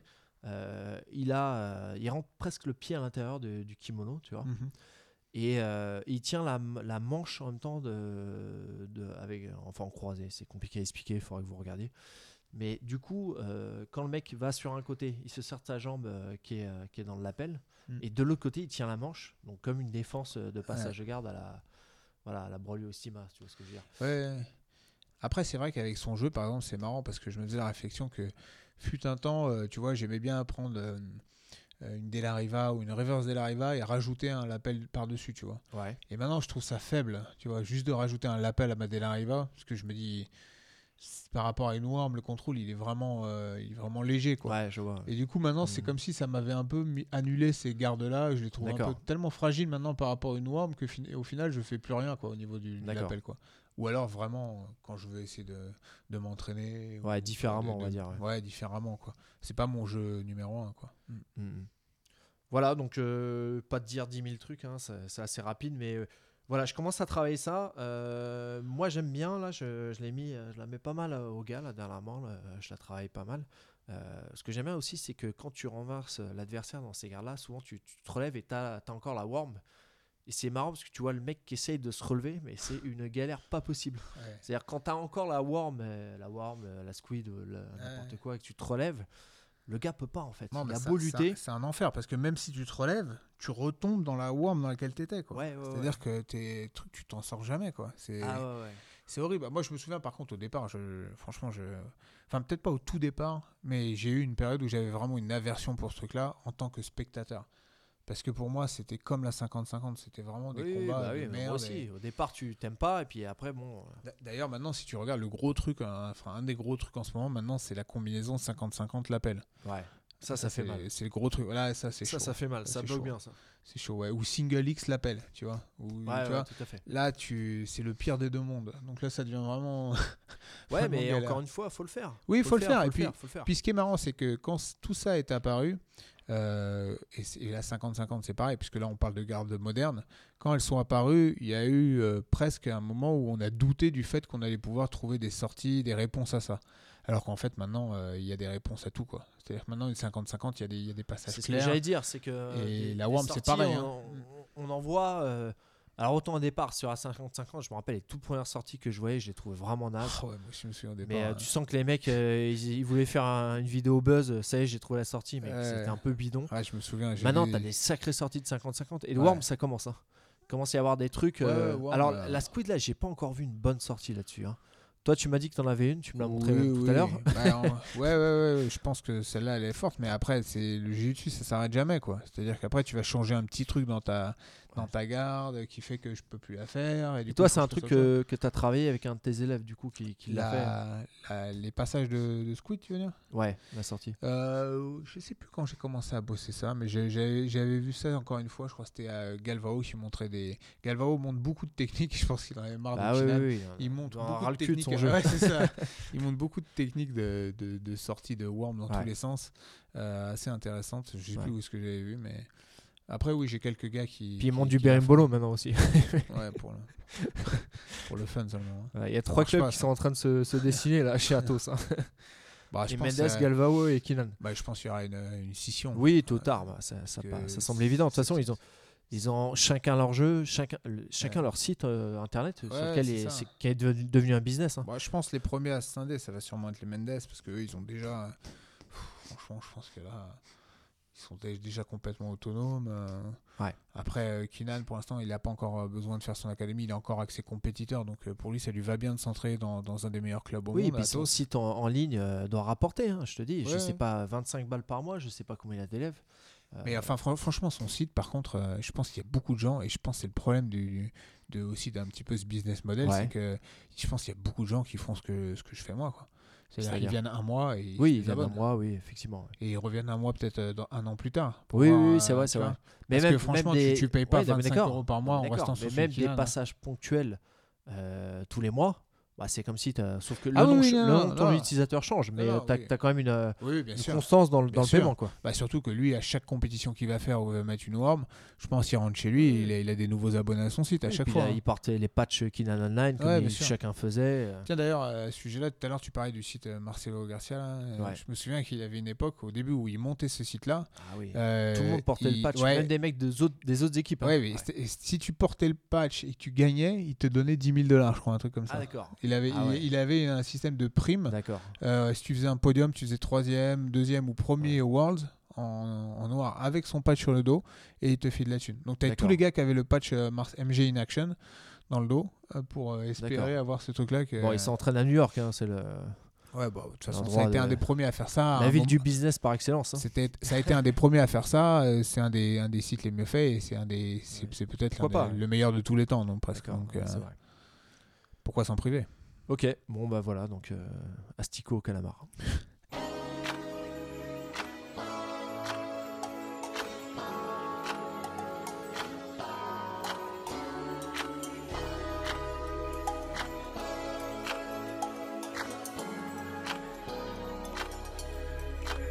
I've been feeling kinda cooped up, cooped up. I'm trying to get some fresh air. Hey, why you got the roof off, roof off? You know it never rains here. Picture. You ain't gotta draw no extra attention. Paparazzi wanna shoot ya, shoot ya. Niggas down for less out here.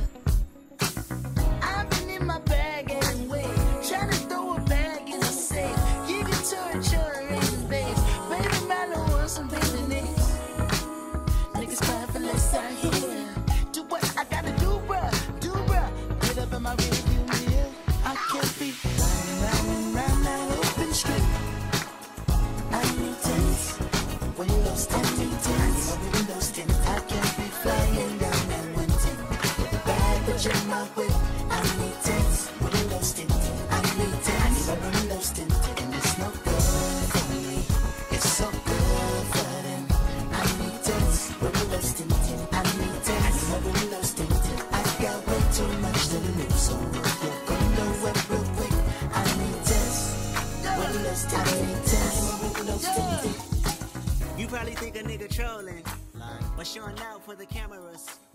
Fuck, I'm doing fish bowling. Donc on arrive à, à la partie euh, culturelle de notre podcast, le BJJ, euh, euh, oui, BJJ Corner Culture vite, Club. hein. Ça passe vite.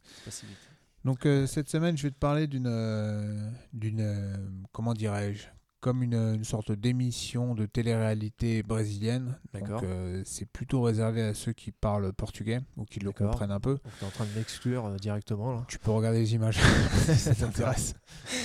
Mais bon, j'ai pas espoir que ça finisse par être sous-titré ou quoi.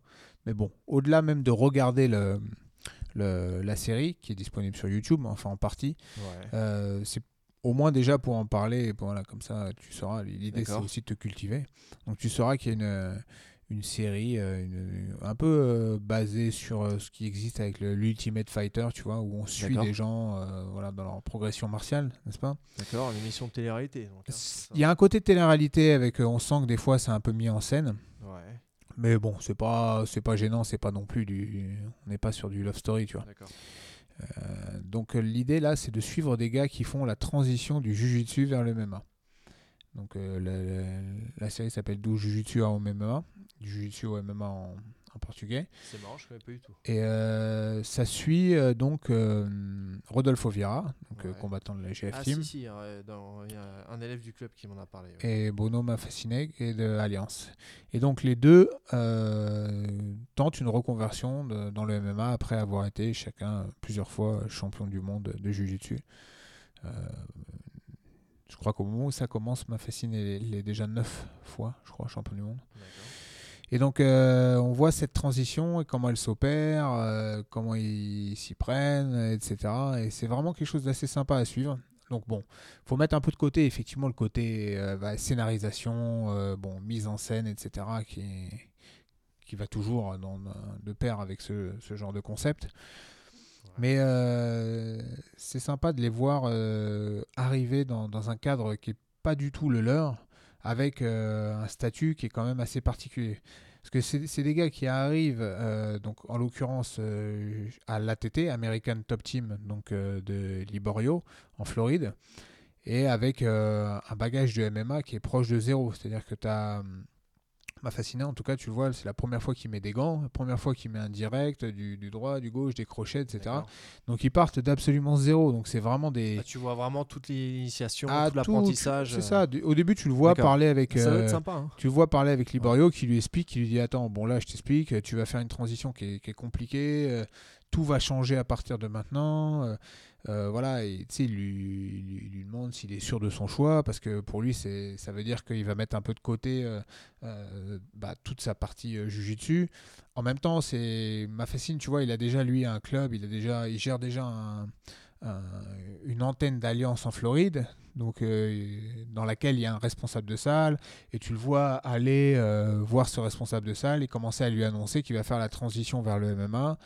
Et euh, donc, tu vois, il gère aussi toute cette partie-là, comment il déclare à ses élèves, parce que forcément, tous ces trucs-là vont avoir beaucoup de beaucoup d'impact sur sa vie de tous les jours, tu vois, de, de- Ouais. de coach, euh, etc.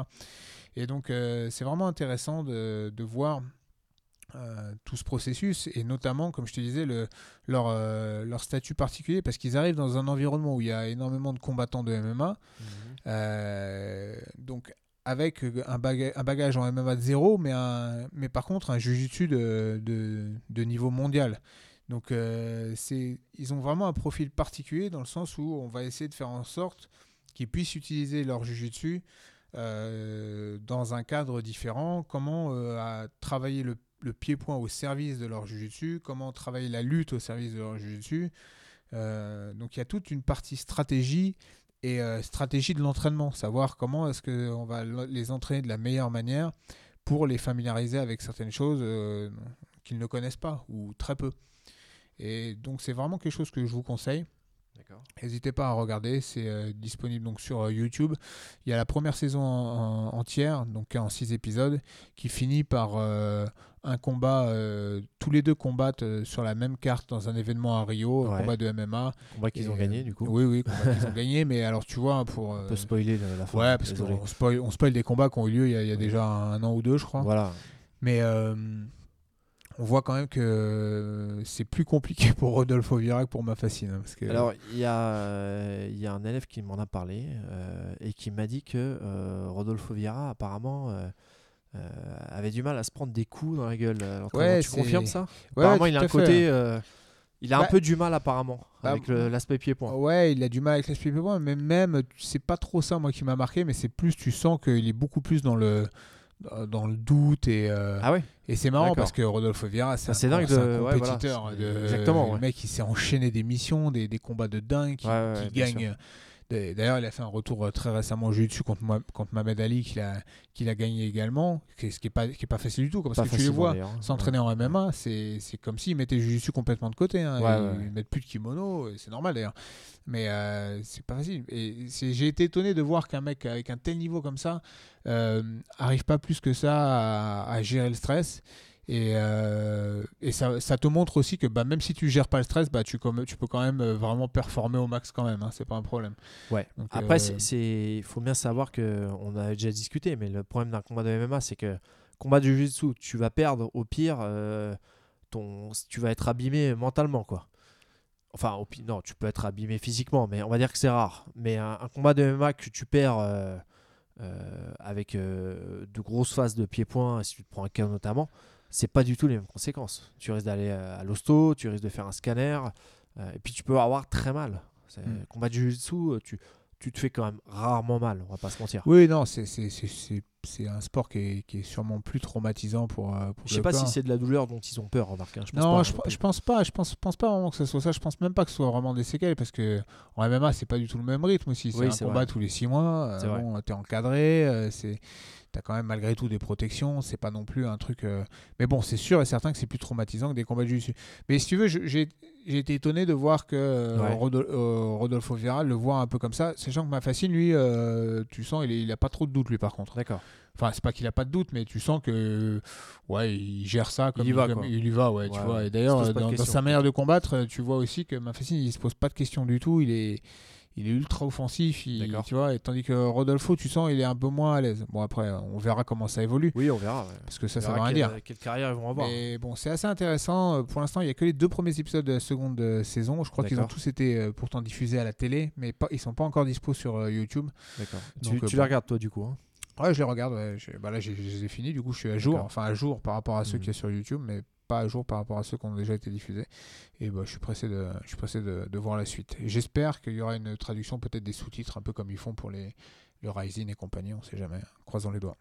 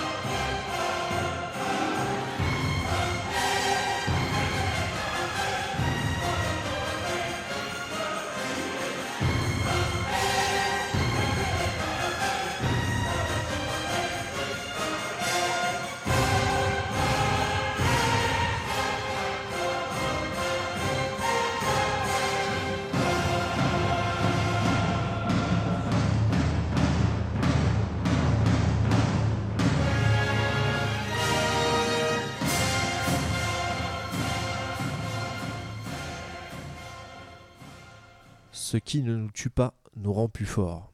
Est-ce que tu sais ce que c'est? Euh, bah non, pas, pas plus que ça. C'est une citation. Oui. Sais-tu de qui elle est? Euh, Voltaire. Recommence. Euh, Conan. Elle est, alors, elle est dans- bien vu, bien vu. non, elle est de Frédéric, Célèbre citation de Conan, euh, madame. Frédéric Nietzsche, euh, et qui donc est la citation d'ouverture du film euh, Conan. Et qui, euh, et qui euh, on va dire, euh, Illustre bien. illustre bien ouais, les- le propos du film, euh, Ouais. tout du moins du début du film. Ouais, tout à fait. Donc ouais, effectivement, après te parler de Kinan, je vais te parler de Conan, comme je te disais en intro. Euh, Conan le barbare, euh, pourquoi? Bah, Déjà, c'est un film euh, qui a marqué notre enfance, que j'ai dû voir, pareil, alors je, sais pas, on parlait de Bloodsport la dernière fois que je t'avais parlé d'un film, mais j'ai dû le voir à peu près dans, les mêmes, à la même période, hein, je pense j'avais moins de 10 ans, je pense. Et c'est un film qui m'a particulièrement marqué par son côté bah, barbare, comme son nom, son nom l'indique, et euh, par le, personnage de, de Conan. Euh, J'avais pas encore vu de, personnage avec un, caractère aussi, euh, aussi singulier que le sien. Alors c'est moi, c'est vraiment un film que j'adore hein, pour plein de raisons.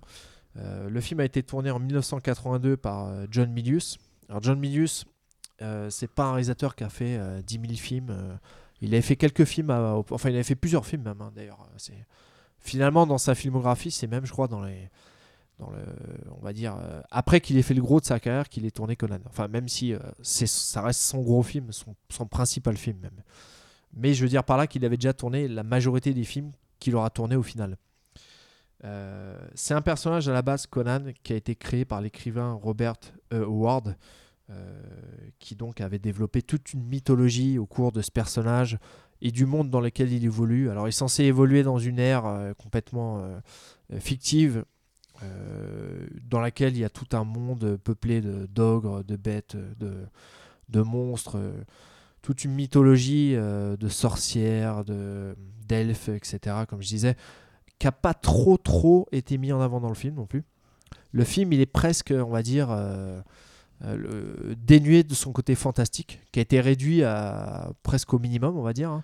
Il y a, l'histoire des dragons, hein, je sais pas si tu te rappelles, des têtes, des têtes, enfin de dragons, euh, c'est plus de- des serpents, excuse-moi, Les serpents. hein. les, serpents géants.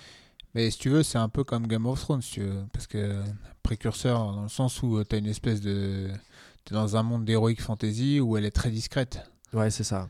euh, où on en parle en disant il y a des trucs, il y a des vrai. trucs, mais tu vois rien. Game of Thrones, c'est presque une intrigue politique euh, C'est ça, ouais. euh, qui, en toile de fond, euh, voilà, sert à un monde fantastique et qui se développe que dans les dernières saisons finalement.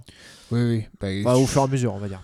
Dans Conan, c'est un peu pareil. Conan, c'est un peu pareil. Tu la vois pas trop. Mais euh, c'est d'autant plus le cas que euh, le script sur lequel euh, devait être fait le film, euh, qui a été écrit par Oliver Stone. Alors Oliver Stone, c'est un réalisateur que j'adore. Bon, je vais pas parler de tous les films qu'il a fait, mais si j'en retiendrai qu'un, moi c'est mon film par excellence de, que, que je préfère le plus en tout cas d'Oliver Stone, c'est Platoon. Et en l'occurrence, c'est lui qui a écrit, le, donc, comme je disais, le, le script du film. Et d'ailleurs, je l'ai lu il y a quelques années, il est disponible sur Internet, si tu, jamais tu veux le regarder. Ah, le script entier. euh, Et dans son script à lui, euh, Conan se, euh, se livrait à des batailles contre des mutants. Euh, ce qui n'a pas du tout été gardé dans, le- dans le film.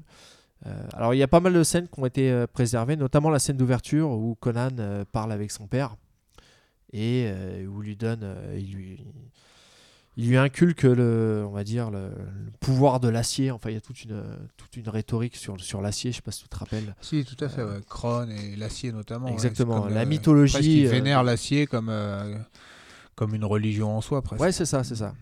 L'acier pour, pour découper ses adversaires, hein, évidemment. bien d'accord. On parle pas de euh, sidérurgie ou Mittal. voilà, c'est pas ArcelorMittal.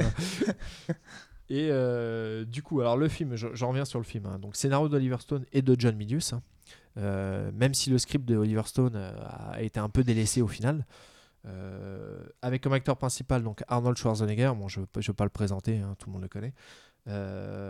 Et il n'y a pas trop d'autres acteurs connus. C'est tous des acteurs plus ou moins de série B, les autres.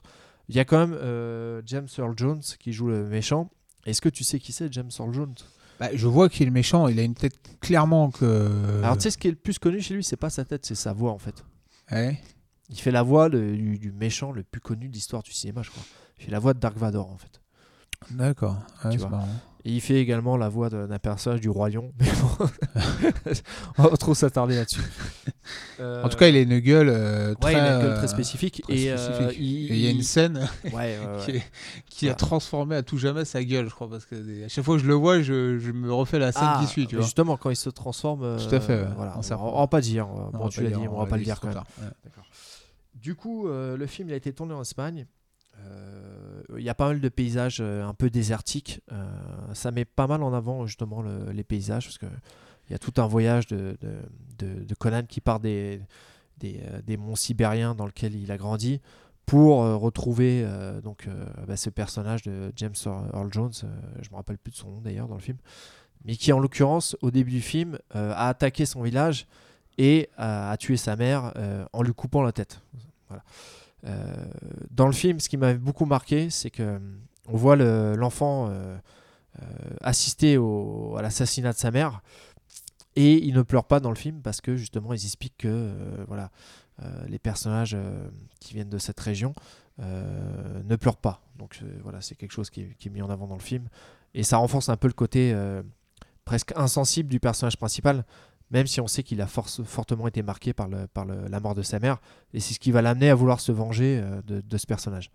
Bon, ça reste un, film euh, d'action, un heroic fantasy assez classique, mais malgré tout, euh, la puissance des personnages fait que c'est devenu une œuvre complètement culte, majeure, et il y a ce côté très héroïque et très bestial du film que moi j'aime beaucoup, en l'occurrence, et pour lequel on pourrait euh, voilà, trouver une analogie avec notre sport dans le, côté euh, warrior entre guillemets, bon même si ça a relativisé hein, dans le jiu-jitsu brésilien le, côté warrior, mais euh, il y a un côté martial peut-être que, que, j'aime bien dans ce film-là. L'autre point commun qu'il y aura avec notre sport, c'est que le film a été donc dirigé par John Milius et John Milius c'est un des principaux créateurs de l'UFC lors de, sa création avec Rorian Gracie. Donc voilà, euh, c'est quand même euh, le personnage qui, a participé euh, à l'UFC aujourd'hui et qui donc a participé à notre découverte du sport. Car je le répète, sans l'UFC, il y a quand même forte chance qu'on n'ait pas commencé Jiu-Jitsu du tout, ou alors beaucoup plus tard.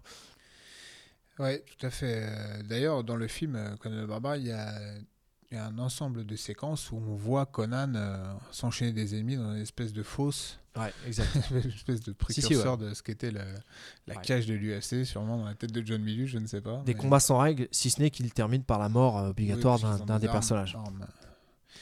Ouais, non, moi aussi, je suis un énorme fan de, de ce film. Je trouve que justement, la force, c'est qu'ils n'ont pas mis des, un univers à la Tolkien avec des, des elfes, des dragons, etc. Il n'y avait pas encore à cette époque-là de, de numérique.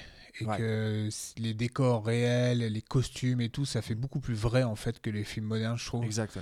Et tu as vraiment l'impression d'un monde co- cohérent euh, et pas si démodé que ça en fait, justement Non, non. parce qu'il n'y a pas trop de. D'ailleurs, Ah moi oui. je l'ai revu il y a moins d'un an, hein, donc euh, je l'ai Ouais. vra- vraiment récemment et euh, je trouve ça toujours aussi, aussi fort. Et euh, les, notamment les musiques qui sont vraiment, vraiment, vraiment bien. Donc euh, c'est Polydouris, je crois. hein. Ouais, c'est ça. ouais. Qui est Qui est- mort en 2006. Ouais. Euh, un très grand compositeur. les musiques du film qui jouent beaucoup euh, dans l'ambiance. Et puis, ouais, il y, a- il y a tout un tas de phrases cultes. Tu parlais de. Un moment dans le film où il, il perd quelqu'un qui lui est cher et. Et donc, euh, il y a son pote, le voleur, qui pleure, et l'autre lui fait remarquer, il dit, ouais, pourquoi tu pleures? Il dit, ouais, euh, Conan est cimérien, il ne pleure pas, alors je, je pleure pour lui. Et je trouvais que cette phrase était vraiment, vraiment sympa. Et il y a plein de phrases comme ça, euh, cultes dans le film, ou des trucs du genre, euh, Kron ne se souviendra pas de la bataille, il se souviendra seulement que deux hommes se sont dressés contre beaucoup d'autres, et c'est ça qui compte, et ce genre de choses. Et il y a pas mal de- d'envolées lyriques et de phrases cultes qui, qui restent vraiment marquantes et qui font que bah, ce film, il a quand même un. Un- je pense vraiment que c'est ça, c'est un film, euh, dans, le- dans son style, un film culte et de référence pour moi. Alors, les gens de notre génération l'ont presque tous vu. Ouais. Euh, je pense que les jeunes l'ont pas vu. Ouais.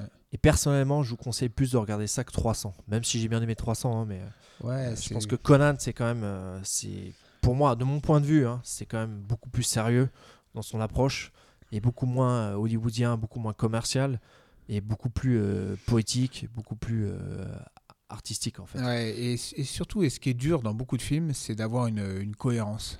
Et euh, ce film-là, comme d'autres films comme Blade Runner ou machin, des, des gros, des gros films cultes, des gros classiques, c'est qu'ils sont cohérents et que tu as l'impression que c'est le, le mix parfait de plein de choses. Donc dans Conan, tu as, le scénario, tu as les dialogues, tu as l'histoire, tu as la, musique, tu as, les acteurs. C'est-à-dire que Schwarzenegger, quand, quand tu le vois euh, dans, dans sa formation en train de, de pousser son truc là, euh, pendant 10 ans, roue, et tu vois qui, ouais. relève la tête et que tu vois la gueule de des saisons, ouais. des saisons qui, qui passent à travers. putain, la- la- tout ça, c'est vraiment. euh, tout, est, tout est juste en fait. Ouais. Et il n'y a pas un moment où tu te déconnectes parce que tu as vu un, un putain de troll qui arrive euh, en CG, qui, qui- tu te demandes ce qu'il fout là ou qui, qui, sort du, du truc là. Tu as une espèce de cohérence globale et du- d'une ambiance et même du monde qui est décrit parce qu'il y a tout un truc sur le fanatisme aussi parce que Exact.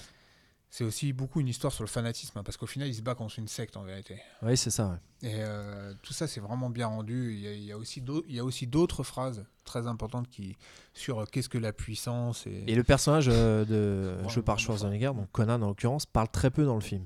Ouais. Et euh, alors c'est de sources plus ou moins officielles que c'est dû au fait qu'il avait un, un sacré accent en fait. Et donc les producteurs hollywoodiens se sont dit bon, bah, le public américain euh, préfère que ce soit un bon américain qui parle, on va pas trop le faire parler, on va montrer surtout ses muscles. Et ça renforce le côté, euh, euh, on va dire, très particulier du personnage, dans le sens où il parle que très peu dans le film. Et à chaque fois qu'il parle, bah, chaque phrase est culte. Pardon. Et c'est vraiment, et pas culte dans le sens ridicule. C'est vraiment, ça gardé vraiment une aura très forte. Et ce qui est bien dans les films d'époque, souvent, en costume, pardon, d'époque et en costume en l'occurrence, c'est que euh, comme on les vaut pas habillés euh, tels que, que les gens s'habillaient euh, dans la vie tous les jours euh, à cette époque, le côté démodé apparaît beaucoup moins, beaucoup moins euh, prononcé en fait. Et ça, ça, ça traverse beaucoup mieux les âges.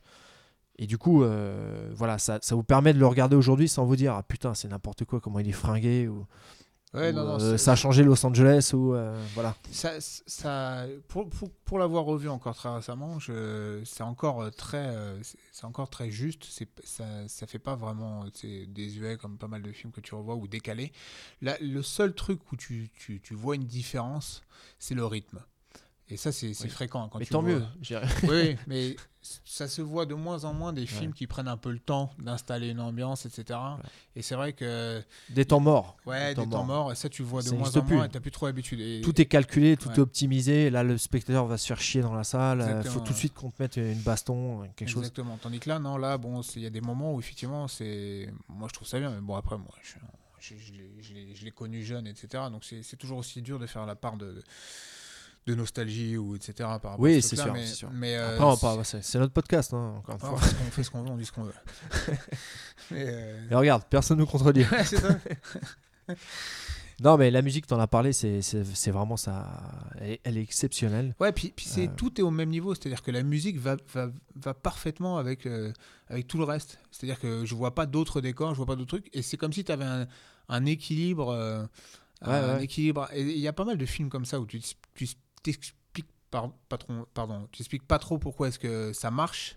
Mais il y a un Une truc cohérence. qui fait que euh, voilà, il y a une cohérence globale. Globale. Et à mon avis, qui tient un peu de choses, hein, parce que il y a eu euh, Conan le Destructeur. Mais c'est ça. Mais euh, par exemple, la suite, bon, c'est- c'est le même réalisateur, hein, je crois. C'est le même réalisateur, c'est le même mais- compositeur, c'est les Ouais. mêmes acteurs, mais- mais c'est une daube sans Non, mais nom. ouais, ça prend pas du tout. C'est insupportable de le regarder. Et euh, Il y avait je- Calidor aussi. Oui, et pourtant le, le script, euh, il n'est pas, il est pas fondamentalement moins bien, mais il y a quelque chose qui fait que ça marche Ouais. pas. C'est incompréhensible. Et pourtant, voilà, c'est, ils ont même repris certaines musiques du premier, mais même la musique, j'arrive pas. C'est, euh, incroyable. Ouais, Donc, euh, c'est souvent ça, les, les- les vrais films et les, notamment les films cultes qui restent comme ça euh, euh, à jamais, on va dire, c'est qu'ils ont réussi à un moment donné à avoir une espèce de, de coordination euh, globale, un alignement des, des étoiles qui fait que voilà, tu as un, instant de grâce. De quoi? Une 6JJ, ouais, c'est alignement de trois astres. Ça, ça sera le, La minute- prochain BJJ Corner euh, hors série. euh. Ok. Bon, bah, regardez-le.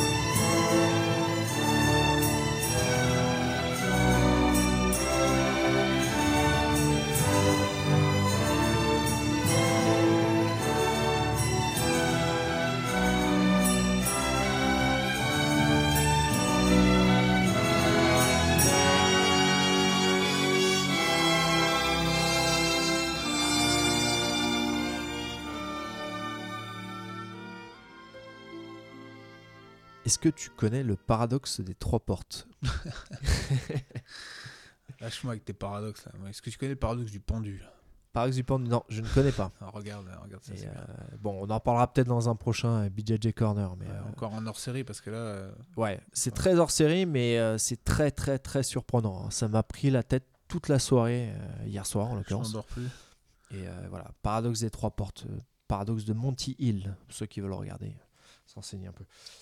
Euh, bon, bah écoute, on avait du nouveau matos aujourd'hui aussi euh, pour enregistrer ce Ah, podcast, donc euh, j'espère que ça va rendre bien à l'écoute. On avait un micro chacun là. Normalement, ça devrait être mieux. Bon, je débute encore dans les réglages, mais normalement, on devrait mieux entendre nos, nos voix suaves Ouais. et voilà, apprécier le timbre délicat de, de nos voix.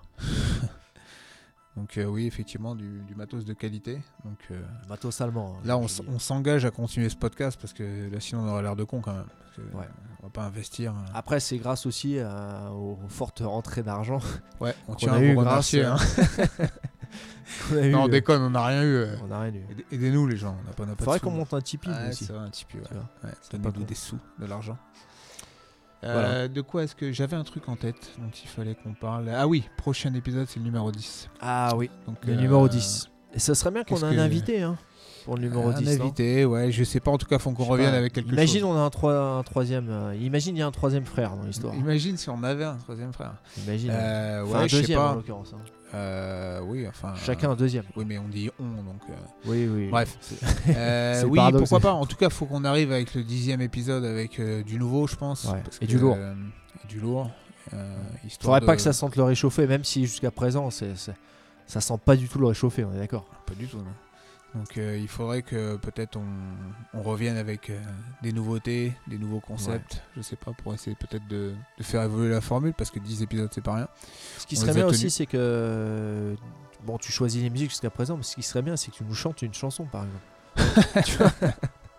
bah écoute, C'est toi qui t'occupes de la partie musicale, donc. euh, écoute, euh, on essaiera de, de glisser deux trois chansons Voilà. en, en interlude. alors, on verra s'il y a un chanteur au club euh, qui peut nous, nous aider. ça, petite production locale, musicale, pourquoi pas. Exact. se lancer dans la musique. Bon bah euh, dans deux semaines ça fait à peu près Noël, donc euh, Ouais, je ouais, pense ouais. que quelque chose me dit qu'on va glisser. C'est fort probable. Mais bon, après tout, on C'est pas exclu plus, on sait jamais euh, on profitera peut-être des euh, fêtes, on aura peut-être plus de temps du coup. Ouais, voilà. Ah, on sait pas. On Sujet sur la bûche et sur le foie gras. Ah non, bah mangez pas trop les gars, surtout pour ceux qui ont les compétitions qui arrivent parce que toujours le même bordel avec Lisbonne euh, mi-janvier, euh, le 15 je crois. Ouais. Compliqué de s'entraîner dans ces périodes. ouais, mais bon, toujours comme ça. hein. Ok, Bon courage à tous et puis euh, bon, on se voit bientôt. à bientôt les gars. À bientôt. Ciao, Os. ciao.